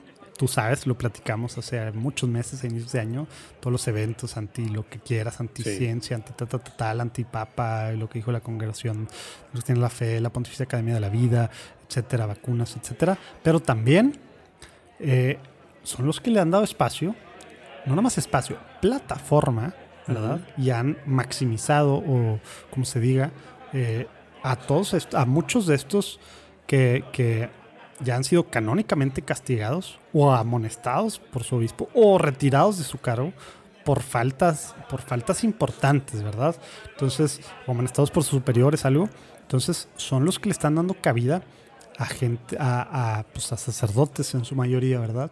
Que, que están contra, tal cual, ¿verdad? Están contra las enseñanzas del magisterio Sí. eh, vivo, ¿verdad? Y, y, pues, pues, básicamente pues que no están siendo católicos en, en mucho el sentido. Que es la gran, la gran ironía, ¿no? Los que, los que buscaban ser los católicos de verdad, ahora se ha vuelto el, el refugio y albergue para todos aquellos sacerdotes que sus obispos han amonestado públicamente o que han mandado o que han silenciado públicamente porque están difundiendo cosas falsas y contrarias al magisterio, pues ahora han encontrado, han encontrado ventana de exposición allí. Es, es- es- es irónico cómo la autorreferencialidad de los, de los herejes y cismáticos eh, empieza siempre eh, pretendiéndose ellos los sí, eso, puros. porque dijiste siempre, porque no es de ahorita, ¿verdad? No, no, no, exacto. En la historia, Toda la vemos. Empieza siempre pretendiendo ser ellos los, los buenos, los católicos de verdad, los fieles, los Así era Martín congruentes, Lutero, ¿eh? los coherentes. Todo, o sea, así empieza. Y terminan siempre separados en cisma y luego en herejías también, no solo en cisma. Entonces, eh, pues es, es curioso, ¿no? Y ojalá que muchas personas puedan ver esta realidad, porque muchos en español, aunque no sepan quién es Church Militant, las ideas de Church Militant las tienen Ya gracias a los gracias a los traductores en español, ¿no? Los- porque ahí hay como Como quienes, ahí intérpretes. sí, ahí sí dilos, ahí sí dilos. Bueno, pues el- yo creo que el gran traductor de estas ideas de, de hermenéutica de la sospecha, de conspiración, de antipapa Francisco, el gran traductor de las ideas en inglés amigo. al español es Luis Román. ¿No? ah, pensé que ibas a decir Casanova. Casanova, Casanova no tanto, o sea, sí, Ca- Casanova está también en esta idea, sí, sí. Son más razón. tweets, ¿verdad? Pero exactamente, solo son tweets que luego borra. Por, por- quiero pensar que porque se arrepiente. Voy a, voy a asumir que los borra porque se Caridad, qué arrepiente. caridad la tuya. Sí, bueno, podría decir algo menos caritativo. Podría decir los borra por cobarde. Pero no, voy a, voy a decir que. Qué bueno que no vas a decir eso. no, no voy a decir que es por cobarde. Voy a decir, voy a decir que es por porque se arrepiente y, y los borra. Pero, pero es el mismo tono. Pero son solo tweets, ¿no? Pero en cambio, Luis Román, con su canal de YouTube, que tiene cientos de miles de suscriptores, es el gran. El, el Tiene gran cientos de miles de suscriptores. Le escribí la otra vez, le mandé un WhatsApp. Se tardó un rato, pero luego me contestó. Ya no sé si yo le contesté, pero quisiera darle espacio a. a- a- Pues yo te había dicho, yo te había dicho, oye, a- y dile que, corto, si- pues, pues que dile se que si- retracte. La corrección, pues lo que debe ser la corrección yo te, yo te había dicho, dile a Luis que si, que si quiere que, que platiquemos aquí en, en Tómatelo a Ligera o en otro espacio, el- porque nosotros estamos muy en contra de mucho de su contenido y lo estamos diciendo de frente y tenemos el plan, tú y yo incluso, de tomar a veces algunos de sus, algunos de sus videos y hacer como un... Porque ha habido gente que está, o sea, realmente eso está afectando, ¿verdad? Sí, sí, y esa es la razón por la que lo la queremos hacer. hermenéutica esta de la sospecha. tomar está algunos de sus videos y desmenuzarlos, gente- ¿no? Y le queremos dar la, la chance de que, de que debata, ¿no? Pero no sé si esté dispuesto. Bueno, pues Quizá ojalá no, que sí. no somos una plataforma lo suficientemente grande para él. Oye, porque pero esta- porque luego tam- tampoco lo era. Cuando yo lo entrevisté en Platicando en Católico hace como tres años, o dos, dos años y medio, ya no sé cuánto. Sí, No- bueno. No, lo era. O sea, Pero tú el puedes tema ir- de estar contra el Papa. tú- eh, eso, vende, fue lo que lo ¿verdad? cata- eso fue lo que lo catapultó, efectivamente. Tú puedes darte cuenta que lo que hizo crecer su canal fue adoptar precisamente todas estas teorías de conspiración, estar en contra del Papa. Eso fue lo que lo ca- catapultó. Entonces dices, "Bueno, qué, qué tragedia, ¿no? Qué tragedia. Sí, que, que igual que Taylor Marshall, ¿verdad? El tema de gaslighting, ¿verdad? No, pero esto es con caridad. Y no, no estamos en contra, somos católicos. O sea, eso lo dice muy seguido, pero no porque lo diga quiere decir que sea, ¿verdad? Sí. Pero, pero bueno, ya explicamos un poquito que... o bueno, Estábamos hablando de los, de los obispos. ¿Qué es, Church Militant? No, para empezar, Church Militant, porque pasó algo importante, ¿verdad? Ahora, ya sabes, eh, esta, eh, no existe en Estados Unidos una, el arzobispado primado como acá en México y en muchos países, que es la primera, digamos, pues lugar en, no sé, cómo se diga, diócesis o lo que sea. No existe, Pero- no, es, no es Baltimore. No, Baltimore fue donde estuvo la primera iglesia, sí, pero no es reconocido, no hay un, no hay un prim- arzobispo primado, no, no es tal cual, ¿verdad? Ahí no, no existe eso. Pero sí por tradición y por, pues, digamos, respeto a, no respeto, pero por, por historia de que ahí se fue, pues, la primera comunidad católica, la primera diócesis católica, ¿verdad? En Estados Unidos. Ahí se celebra siempre la, la reunión de noviembre de, de la Conferencia del Episcopado Gringo y ahora, bueno, normalmente es en un hotel. Bueno, es un hotel que no está evidentemente cerrado para solo los obispos, ¿verdad? Y ya, cualquiera se puede seguir, pues, como cualquier cosa, ¿no? Hospedándose digo, no son artistas, ¿verdad? como que compran todo el hotel por una semana y ya, ¿verdad? Entonces, lo que pasó es que al menos 20 personas del staff, como tú decías, sí es una cosa grande, Church Militant, ¿verdad? Entonces, 20 personas al menos estaban hospedadas ahí, siempre con sus camisetas. Obviamente no son reporteros, eh, porque no son un medio de comunicación, repito, pero, pero no estaban acreditados, por lo mismo, no están, no están acreditados, cuando muchos otros medios críticos sí están acreditados. No, no tiene que ver con esa parte. Te- ¿verdad? Date cuenta del dinero que tienen. Llevar 20 personas a un evento de estos es un dineral. Sí, Tienes ¿de que dónde pagar sale este dinero? Pues de vuelos, que están ahí. hospedaje, comidas, viáticos. Es un dineral. Entonces, pues sí, tienes razón, tienen mucha lana, ¿verdad? Entonces, algo que estuvieron haciendo desde el día uno y que Boris ufana, Boris fundador, director, lo que sea, eh, se ufanaba, eh, tú sabes, tema de los medios, ahí sí, y tema de reportaje, de investigación, de, lo que sea, y más en cosas así formales, ¿verdad? Que hay sus espacios y, se acomodan mucho los obispos, no es, como en otros países, por no decir nombres como acá. Eh, hay, hay protocolos, por así decirlo, en temas de, de cómo se solicitan entrevistas, todo este es un tema que existe desde que existe la prensa, ¿verdad? La prensa escrita, obviamente, y pues ahora ya también pues con video, audio, etcétera. Ahora lo que hacían estos 20 personajes, ¿verdad? Que por eso, por eso dice pues que es más un tabloide, ¿verdad? Dice Ed Condon, ¿verdad? Lo que estuvieron haciendo estos 20 personas con su camisetota de Church Militant, cada vez que los obispos eran humanos, o sea, que no nada más estaban ahí adentro en las salas de juntas, pero salían al baño, eh, en, la en la mañana el desayuno, en la fila del buffet, ¿verdad? Eh, en el cigarro, a lo mejor, en el café, en un break, ¿verdad? En cualquier cosita así, ¿verdad? Eh, simplemente cada vez que, pues, normal, ¿verdad? Hacían cosas normales que tienen el derecho de hacerlas, ¿verdad? ¿Qué hacían? Estaban ahí acorralándolos, ¿verdad? Y no solo acorralándonos, sino, sino tal cual encarándolos, ¿verdad? Eh, con algunos con preguntas como así, tal cual. ¿Le darás la comunión a Biden? ¿Le darás la comunión a Biden? Tal, tal, tal, tal. Y, y otras cosas más, más fuertes que, que simplemente les reclamaban y tal. Ellos mismos, ¿verdad? Eh, como, como, es, pues, como es costumbre, Church Militant, obviamente con un juicio tremendo, falta de caridad y, y también pues acorralando y pues entonces en vez de pues, busca- estar en estos momentos... Buscando la nota amarillista, hasta una actitud me parece, digo, no, no, no sabía esto, ¿eh? pero si esto fue así, esta es una actitud francamente además provocadora. Exacto. ¿Y O sea, qué es eh, lo o que, sea, qué es lo ¿dónde, que hace ¿Dónde queda esto? O fieles católicos bautizados buscando provocar a sus pastores, a sus obispos, para que den una respuesta, para que ellos lo puedan grabar, que lo puedan luego manipular el video, sacarlo de contexto para generar más clics, para, para, para reforzar esta narrativa de los buenos contra los malos. Ojalá que las personas, si alguien, yo sigo pensando que no, pero si alguien de los que escucha este podcast de le da credibilidad a Michael Boris, a Church Militant y a estos medios, ojalá que por favor reaccionen, saludos a, a que escuchando y se den cuenta, se den cuenta que por los frutos los conoce, las, las actitudes revelan las intenciones de este grupo, de estos grupos. Y ya hemos platicado mucho que eso es súper importante, porque con la bandera está la verdad, que tampoco hay verdad, ¿verdad? Como hemos dicho. Pero con la verdad, la verdad, la bandera, la verdad, se han permiso de esto que dices tú, de las actitudes, de la falta de dar a la caridad, ¿verdad? Etcétera, etcétera. Que desde la Biblia es bien claro, ¿verdad? Pedro es el Oye. que cuando, cuando sale la palabra apologética, ¿verdad? Hablar de- del respeto, de la caridad, o sea, va de la con mano. dulzura y respeto. Y además es interesantísimo. Pretenden ser súper fieles al magisterio y van en contra del magisterio.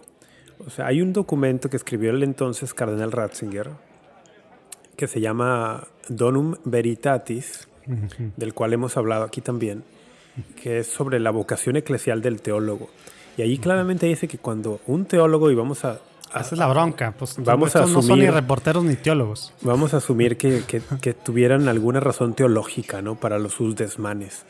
El- dice claramente el documento, por ahí el párrafo 30-33, no es mediante la presión de los medios de comunicación que el teólogo debe buscar hacer llegar su parecer al magisterio. Y, y entonces, ¿qué están haciendo? ¿Por qué están haciendo estos actos de provocación? Hasta- es, lo que, es, lo, es lo que más me, me disgusta. Pretendiendo ser fieles al magisterio, van en contra del magisterio que enseña que no se debe hacer un acto de presión pública en medios de comunicación a los pastores cuando no me agrada algo. Entonces, es como, caray, caray, el- ojalá que las personas Oye, que... Por el lado de ellos. Y luego ponte a pensar el efecto en los obispos que están juntándose por primera vez después de dos años, ¿verdad? A discutir temas importantes, ¿verdad?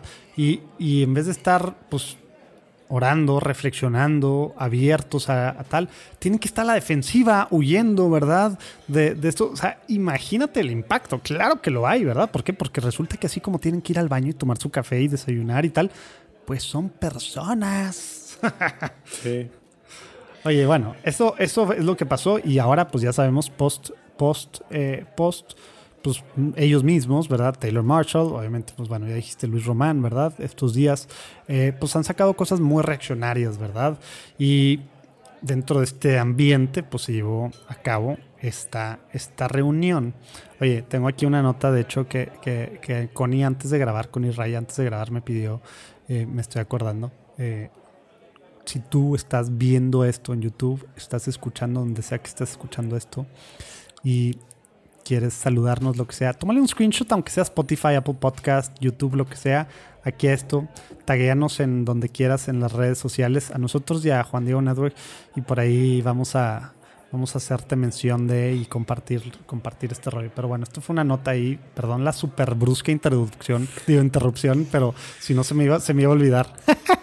Oye, pero bueno, ahora sí, en relación a- al, al documento este de coherencia eucarística, que por eso era to- todo este des- desastre es por el documento de coherencia eucarística, o como le llaman algunos de estos medios conservadores o aún seculares, ¿verdad? Que malentiendan los dos, eh, los dos, el, el punto del documento, uno, y el alcance por quien lo iba a emitir o publicar, ¿verdad? Que es la Conferencia del Episcopado Mexicano.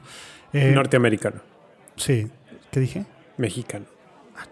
Bueno, del, del episcopado gringo. A, men- a menos que los obispos de México estén preparando un tema para hablar de la comunión de Biden o no, pero Pues, nuestro presidente creo que no, no sabemos ni qué es, ¿verdad? Ya lo platicamos por aquí. Eh, pero, pero bueno, eh, bueno, es satanista según algunos, según nosotros es ma- masón, según ¿Cómo? otros es, es evangélico. hay quien dice que es satanista, López Obrador. Como, neta. Bueno, no quiero entrar a esos temas porque me empiezo a molestar, pero, pero sí. Hombre. Eh, el, tema de el tema de la de la junta, pues resulta que este documento eh, se, se votó, digo, se, se expuso, ¿verdad? Hubo solo dos intervenciones, dos, después de todo el desastre de junio y previo a junio y todavía el ruido estos últimos meses y demás. Dos intervenciones y casi unánimemente, o sea, solo ocho, ocho obispos, que no representa, pues, pues es algo muy, muy, muy chiquito. El anterior había sido 55, que tomos era el 25%. O sea, esto pues no es, no sé ni cuánto es el porcentaje, pero muy, muy chiquito, casi unánime. Pues se votó a favor, solo hubo dos adendos, súper sencillo, ¡pac! en friega, como si nada, así tal cual. ¿Qué pasó? Este es el rollo. ¿Qué pasó? Entonces, eso, Pues, se, eso me ocurren varios escenarios, pero no, no sé, no sé. no es- ah, bueno, ¿quieres, ¿quieres decir los escenarios o, o, o- o te O sea, tú dices, tal- ¿qué pasó, qué, qué pasó de junio a ahorita? Que hay como, en junio fue muy discutido y ahorita fue un poco discutido. Bueno, eso y durante la reunión. ¿Quieres, quieres así tal cual hipo- lanzar una Pues, hipótesis o qué? Pues no sé si vale la pena porque no tenemos sí, forma no, de saber, no tenemos forma de saber qué pasó, pero bueno, ¿qué tal? A lo mejor son tan poquitos los que estaban en contra y se dieron cuenta en el trayecto de los meses, ¿no? De junio para acá, que había mayoría de los obispos para apoyar esto que dijeron, bueno, como para qué oponerse, ¿no? No sé. O a lo mejor leyeron un draft, un borrador de hubo- esto, porque se supone que ya se empezó a trabajar, ¿no? El documento. Sí, ahorita ¿Ya se publicó? No, te- sí. te- sí, o sea, pues ya, ya está aprobado, ¿verdad? Ok, entonces a lo mejor leyeron un draft y dijeron, ah, va, a esto sí le entramos. Que estuvo circulando gracias a nuestros amigos de The Pillar hace algunas semanas, obviamente, el draft. ¿Qué circuló el draft? Sí, hace Ok. algunas, algunas semanas. Pero sí, mira, ahí, ahí te va, ahí te va lo que, lo que, lo que su- supuestamente pasó y lo que bueno, lo que aparentemente pa- pasó. Bueno, para empezar, algo que fue súper diferente ahora en, en la Junta, ¿verdad?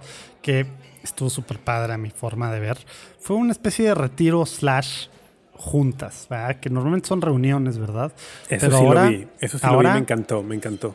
empezaron con una hora santa. Empezaron con confesiones. Siempre hubo horas santas, ¿verdad? Siempre hubo muchos temas así de confesiones, por un lado, ¿verdad? Y. Ah, ¿Ibas a decirlo? Eso, que vi también por allí que tuvieron no sé cuántos días, o no sé si permanentemente durante todos los días de la conferencia, tuvieron adoración perpetua Exacto. y, y se asignaban turnos en la madrugada, cualquier, para estar allí una hora ante el Santísimo, los obispos. Lo Ujú. cual digo, más reuniones de ese tipo, ¿verdad? Exact- más reuniones de ese tipo. Entonces, por un lado, la base, lo espiritual, lo que en teoría pues debería ser la base siempre, ¿verdad? Pues ahora se hizo mucho, ¿verdad? Pero normalmente pues tienen muchas cosas, están muy así y van con una agenda muy clara y pues van a reunirse porque pues ellos oran en su tema personal, etcétera. Ahora lo hicieron como, como pastores juntos, eh, como hermanos de, de la misma conferencia episcopal, ¿verdad? Entonces, aparte de eso, ahora, algo que, que le echan la culpa a, a JD, eh, hubo, hubo varias reuniones cerradas, que no es algo normal. Las, las eh, tiene nombre, algo ejecutivo. Eh, y, y eso estuvo súper interesante porque así como, como antes pues veíamos cómo se peleaban, luego también había muchas discusiones que no se... No, y que sí, somos, estamos súper unidos, pero pues se peleaban en medios, una Como todo era, acá. todo era abierto antes, siempre era todo abierto. Una, una sesión no abierta. Mm. O sea, no abierta quiere decir sin medios, ¿verdad? Pero una. Ahora. Estoy tirando el mezcal. Ahora, Ahora hubo, varias, eh, más de las que se esperaba la gente y fue sorpresivo. porque yo esperaría que entre, en reuniones de obispos lo la mayoría de lo que sucede ahí se quede entre ellos, que lo que está pues abierto al público sea lo menos. No era, era lo contrario, nomás había una sesión, que ni siquiera muy larga, ¿verdad? Normalmente. Y ahora como que fue al revés. Y pues eso está padre. ¿Para qué? Para que tal cual, como hermanos, puedan hablarse pues así, cándidamente, ¿verdad? Resolver cosas sin temor a que ahí están los medios o que se pueden manipular o sacar de contexto frases, como siempre pasa, ¿verdad? Y más cuando los obispos están discutiendo.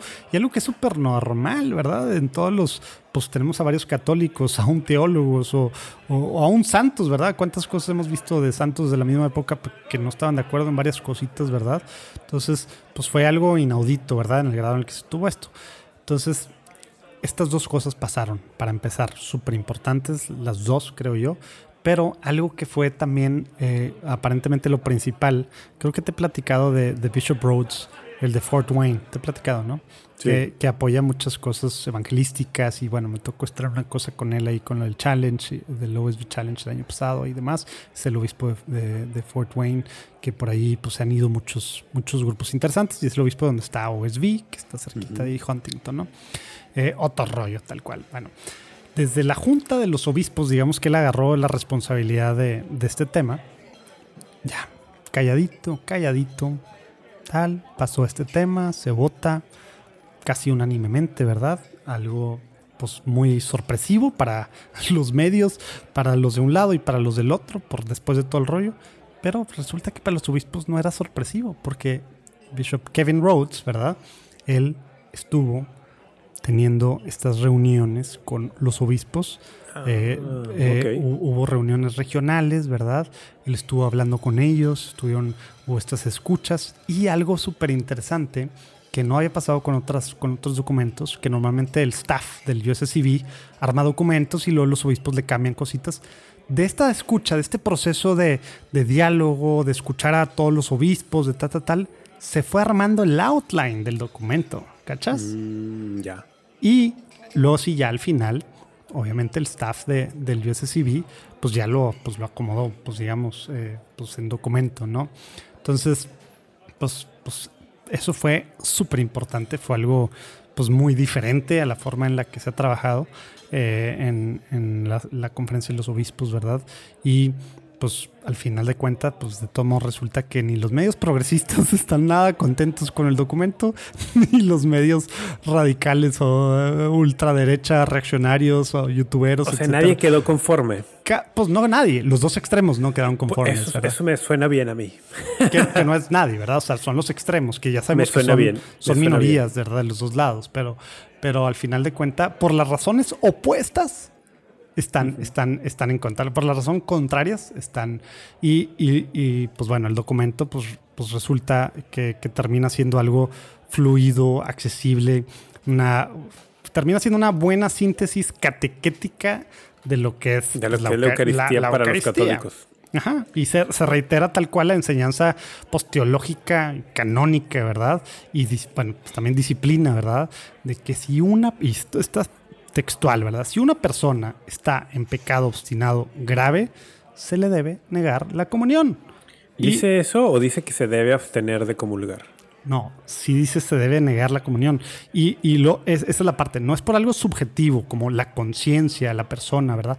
Pero si está en una situación objetiva de pecado que es pública y escandalosa, la iglesia tiene la obligación de prohibirse la convención. Pues tal cual, como dice Iglesia de, eh, de Eucaristía, ¿no? De, Juan Pablo II, ¿no? fue, fue, la última, ¿no? O no sé, creo que fue la última o la penúltima encíclica de Juan Pablo II.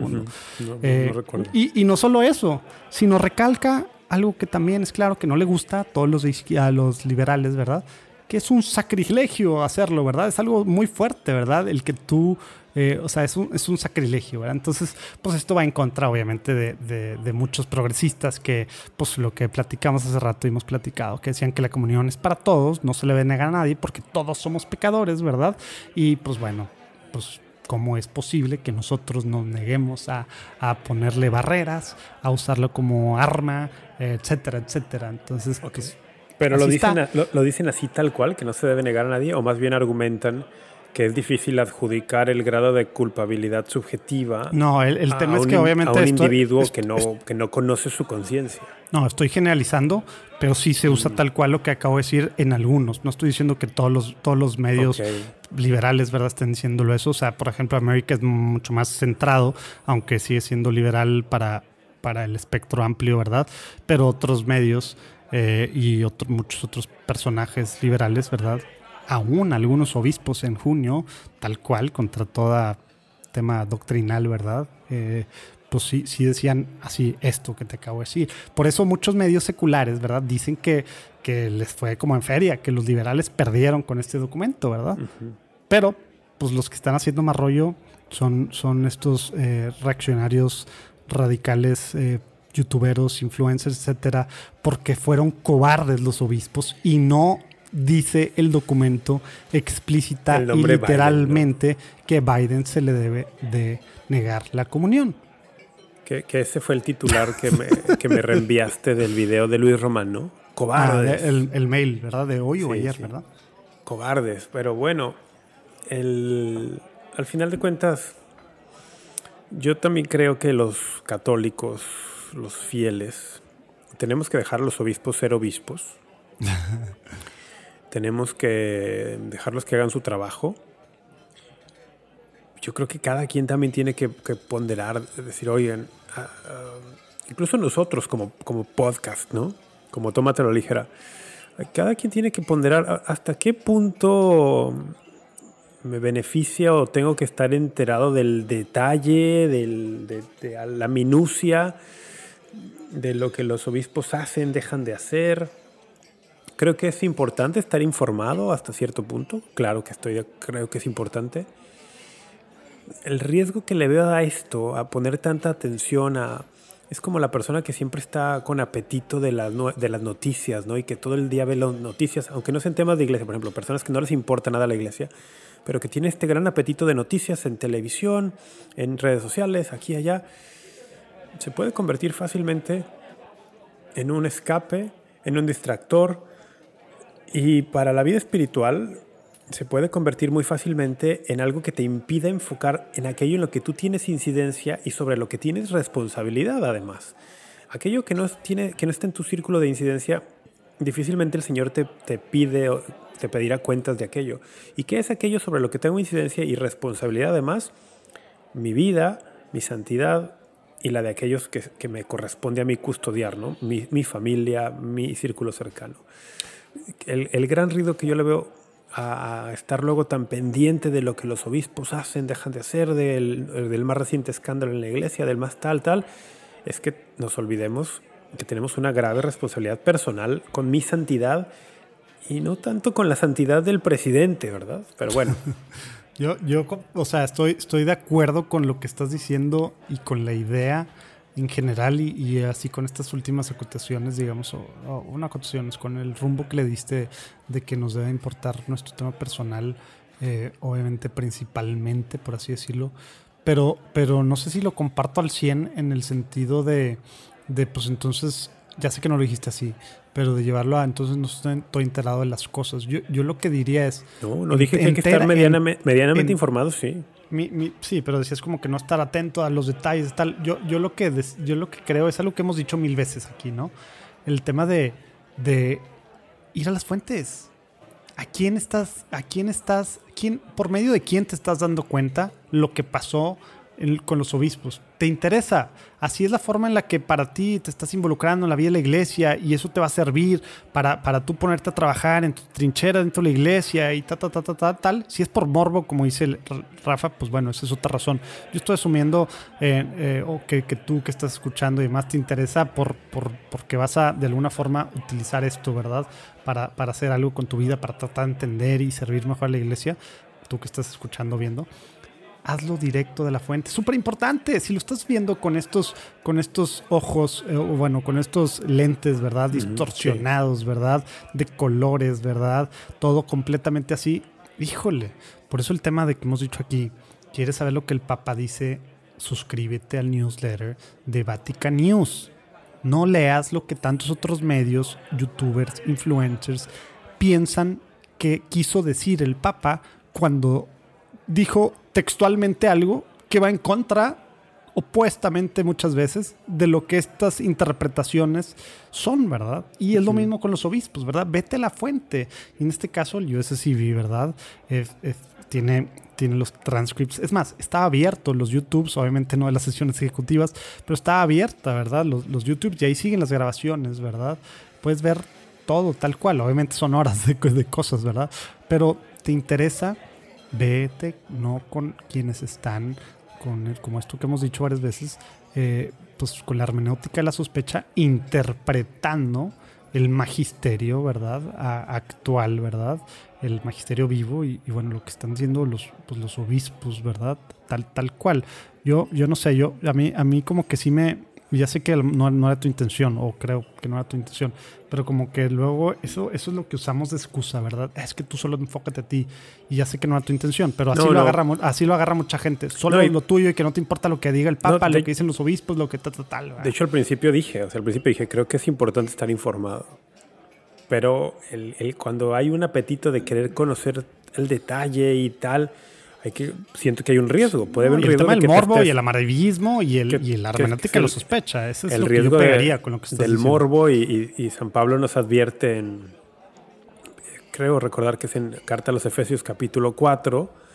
Dice que hay que estar atentos porque hay personas que, que siempre quieren estar escuchando novedades, ¿no? Del prurito de las novedades. Es lo, y luego eso puede llevar a, a la perdición, tal cual que yo creo que eso es lo que es esta idea que tú mencionabas de, Ed Condon, ¿no? De un tabloide. este, está un tabloide de, alarmismo, amarillismo. Clickbait, mentiras. Siempre, está alimentando este, este morbo, este deseo de escuchar novedades, este, este deseo de escuchar de qué obispo es infiel, qué obispo es fiel, qué sacerdote es que ahora qué dijo el Papa, tal. Es, el, hay, un, hay un riesgo muy, muy muy grave, muy grave hay un riesgo importante para la fe en eso. ¿Hay que estar informado? Creo que hay que estar informado de lo que sucede a nivel de la jerarquía de la iglesia, sí.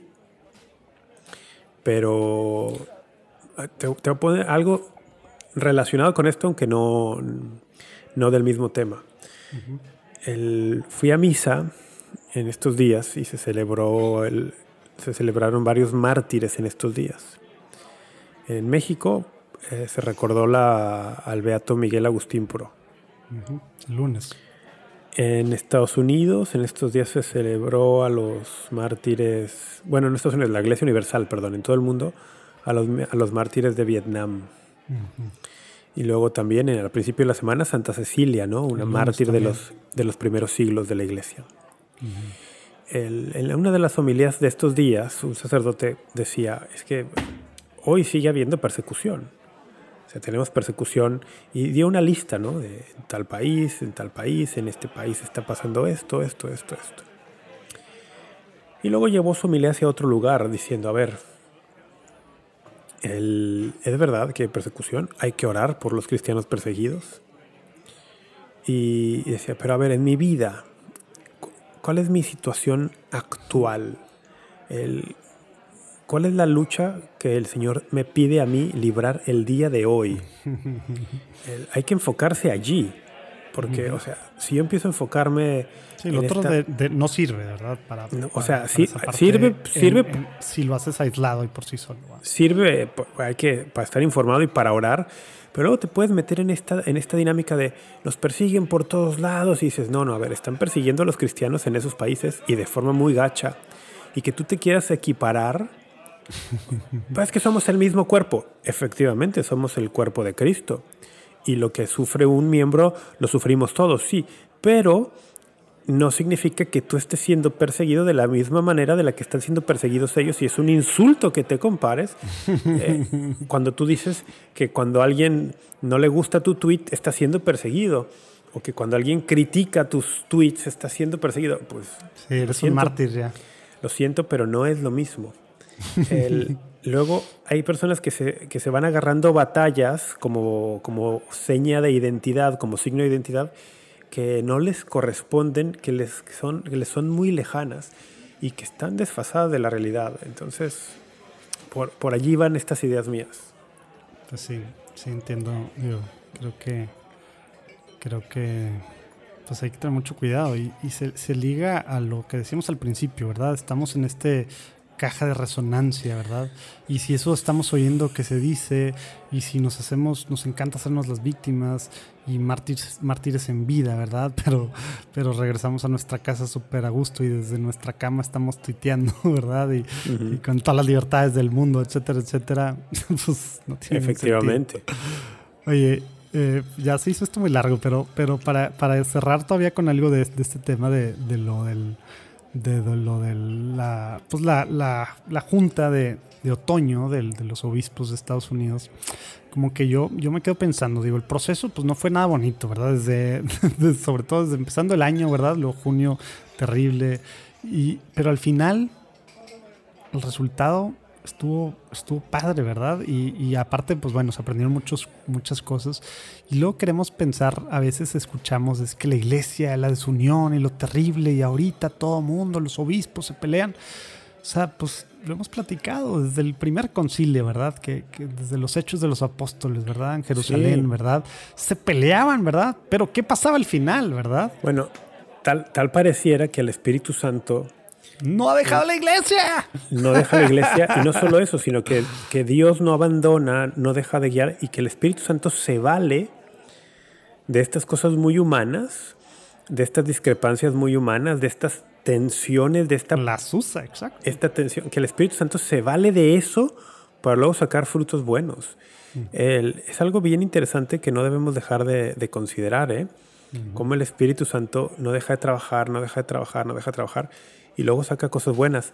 El, a, mí, a mí no me deja de llamar la atención que a lo largo de la historia de la iglesia vemos, te pongo un caso muy concreto, San Ignacio Loyola, antes de ser San Ignacio Loyola, cuando escribió los ejercicios espirituales, los ejercicios espirituales son una revelación mística que él recibió y cuando pues los escribió y luego empezó a predicarlos, o sea, empezó a hacer que las personas hicieran ejercicios, la iglesia lo tuvo bajo observación, bajo investigación y de hecho lo tuvo prohibido un buen rato.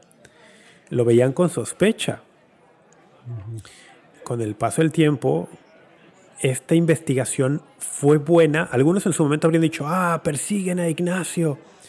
Pero la actitud del santo siempre es lo que la iglesia me diga. Eh, asumo dócilmente lo que la iglesia me diga, porque confía que si de verdad lo que él está proponiendo es del Espíritu Santo, el Espíritu Santo lo purificará y lo hará salir a la verdad. Y que la iglesia se haya involucrado a investigar y a ponerle pausa durante un tiempo permitió que la misma iglesia profundizara, investigara y eventualmente dijera, esto no solamente es bueno, esto es muy bueno. Sí, hasta al final con todo su peso lo apoya y lo, lo, apoya. Ah, le, pasó a Santo Tomás de Aquino, al mismo Santo Tomás. Pues, ¿A cuántos? Al, el, el, el obispo de París, eh, donde Santo Tomás enseñó, estudió y enseñó. Bueno, no sé si estudió en París, pero enseñó en París. El obispo de París en algún momento dado prohibió... ¿Sí estudió? No, no, no, está, no sé dónde conoció a San Buenaventura. No sé, no sé, pero pienso que él estudió... estudiando. Puede ser que sí, no lo sé. Pues no había muchas, ¿verdad?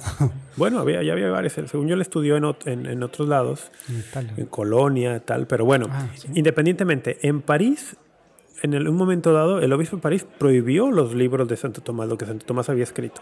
O sea, también los, los, vieron con sospecha. El, eh, San Alberto Magno, que fue maestro de Tomás, ya cuando Tomás había muerto, tuvo que ir a París y defender públicamente lo que Tomás había enseñado, etcétera. Y, y, al, y, al, paso del tiempo, ¿qué sucede? El Espíritu Santo se vale de toda esta tensión y tenemos a Santo Tomás en el lugar que lo tenemos hoy.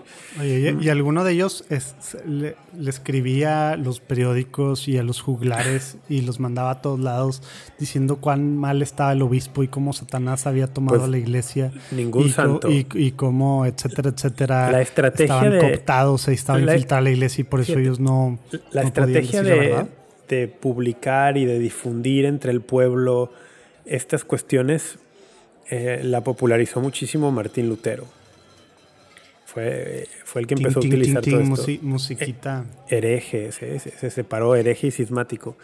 Entonces, hay que tener mucho, mucho cuidado con esto, pero a lo que yo iba es la, la tensión no siempre es negativa. Muchos teólogos que se convirtieron con el paso del tiempo en referencia para la iglesia, en su momento fueron considerados como, como que estaban allí en la línea. ¿Cuál fue la diferencia? ¿Cuál es la diferencia? La actitud que adoptaron estos teólogos, que muchos de ellos son santos, cuando recibieron la investigación de parte de la iglesia. Nunca se pusieron en, en el plan de, ah, la iglesia está mal, yo estoy bien. No, siempre fue de, lo que la iglesia diga. me someto a lo que la iglesia me pida. Y es parte de los procesos, ¿no? O sea, eh, pongan a prueba, o sea, viene, muy claro que es, que es Pablo, ¿no? Y lo hemos dicho aquí también con el tema de las revelaciones eh, privadas, ¿verdad? Y, eh, tantas otras cosas.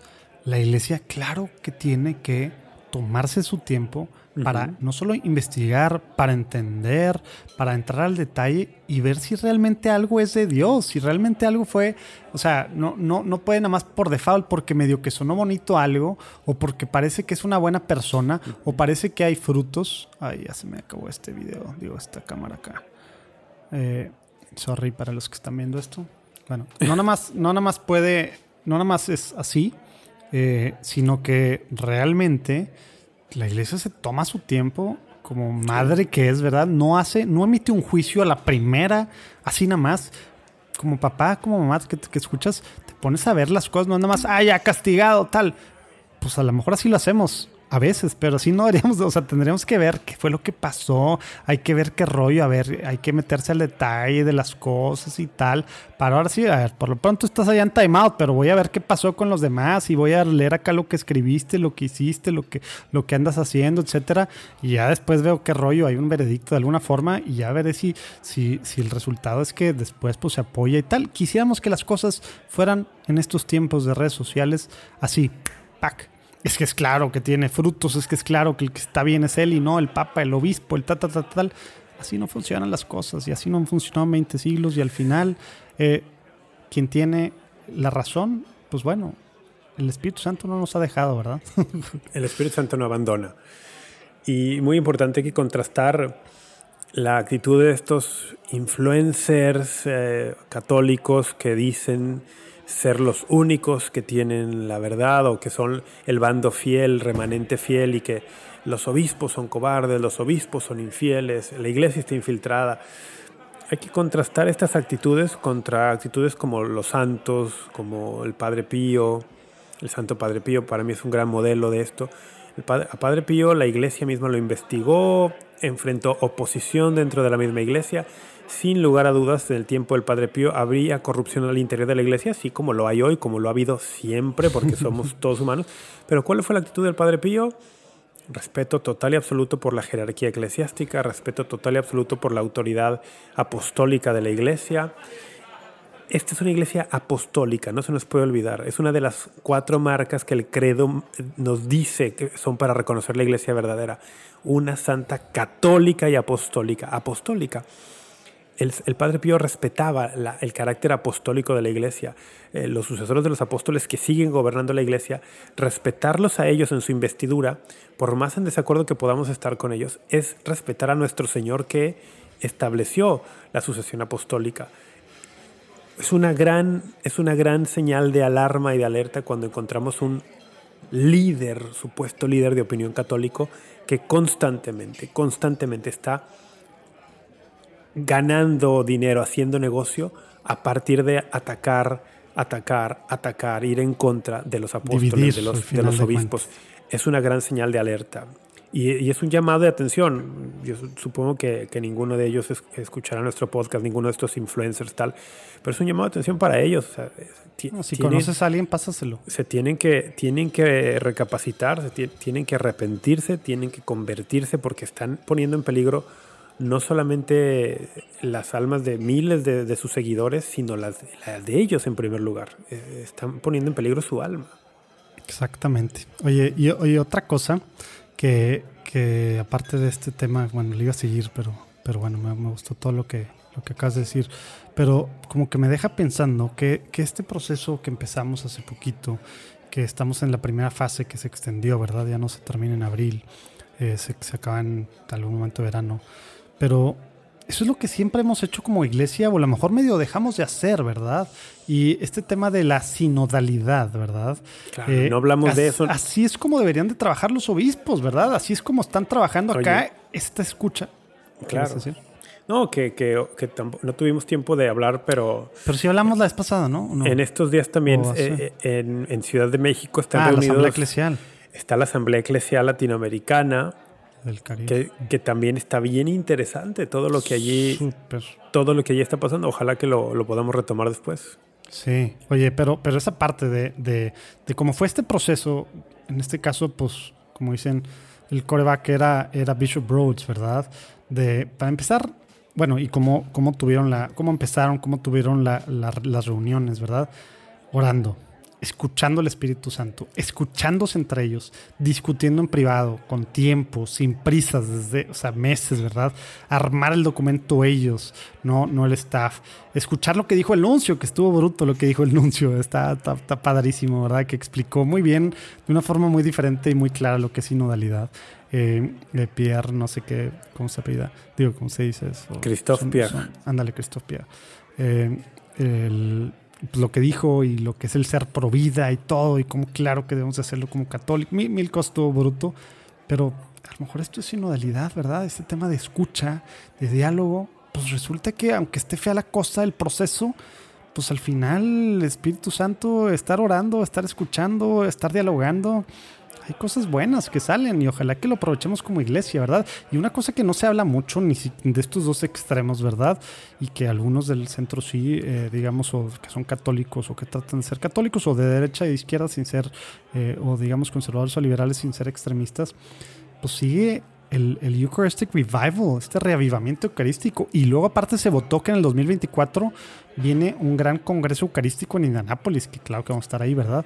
Que puede ser una cosa tremenda para la iglesia en Estados Unidos, ¿verdad? Congreso eh, eucarístico, eso, eso me gustó pero, mucho. Pero tremendo, ¿sabes? Bueno, ni quiero decir, ¿supiste cuánto, cuánto dijeron ahí? Estaba Bishop Cousins ahí. ¿Cuánto este, De, ¿Cuánto va a costar? No, ni idea, pero pues millones de dólares. 28 millones de dólares. Sí, es que eso cuesta organizar un evento de esa y empieza la discusión de que es que a lo mejor que los pobres, que, y él decía, son 300 dólares por persona, vamos a darles housing, vamos a, acogerlos, vamos a hacer una cosa, no un evento porque pues queremos mostrar músculo así tal cual, vamos a hacer un evento grande para realmente ser iglesia, estas cosas nos ayudan para ser iglesia, sentirnos iglesia, unirnos y de ahí salen vocaciones, salen tantas cosas padrísimas, proyectos, apostolados, movimientos, tantas cosas padrísimas para la iglesia y ya se empieza ese proceso. ¿Para, ¿para cuándo lo quieren lanzar eso? ¿Para cuándo quieren lanzar el, congreso? O sea, viene el Eucharistic Revival y luego es un proceso de tres años que culmina el 24 en, en Indianápolis. Va a estar bruto, ¿verdad? O sea, todo el proceso y, y, el, y el culmen, digamos. Y ojalá que cuando en el 2025 y los siguientes años haga Pew la misma encuesta, ¿verdad?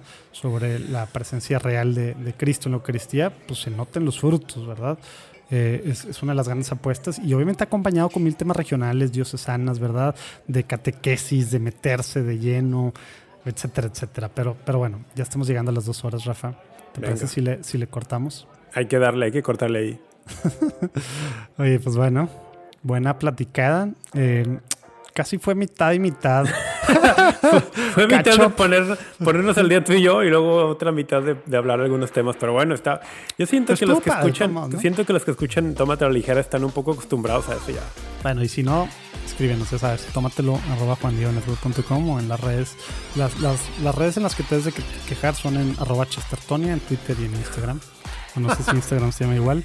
Quejas no, no, se llama igual, pero no, no es el buzón de quejas, pero bueno. Síganme, síganme en redes sociales, Rafa Piña Valdés.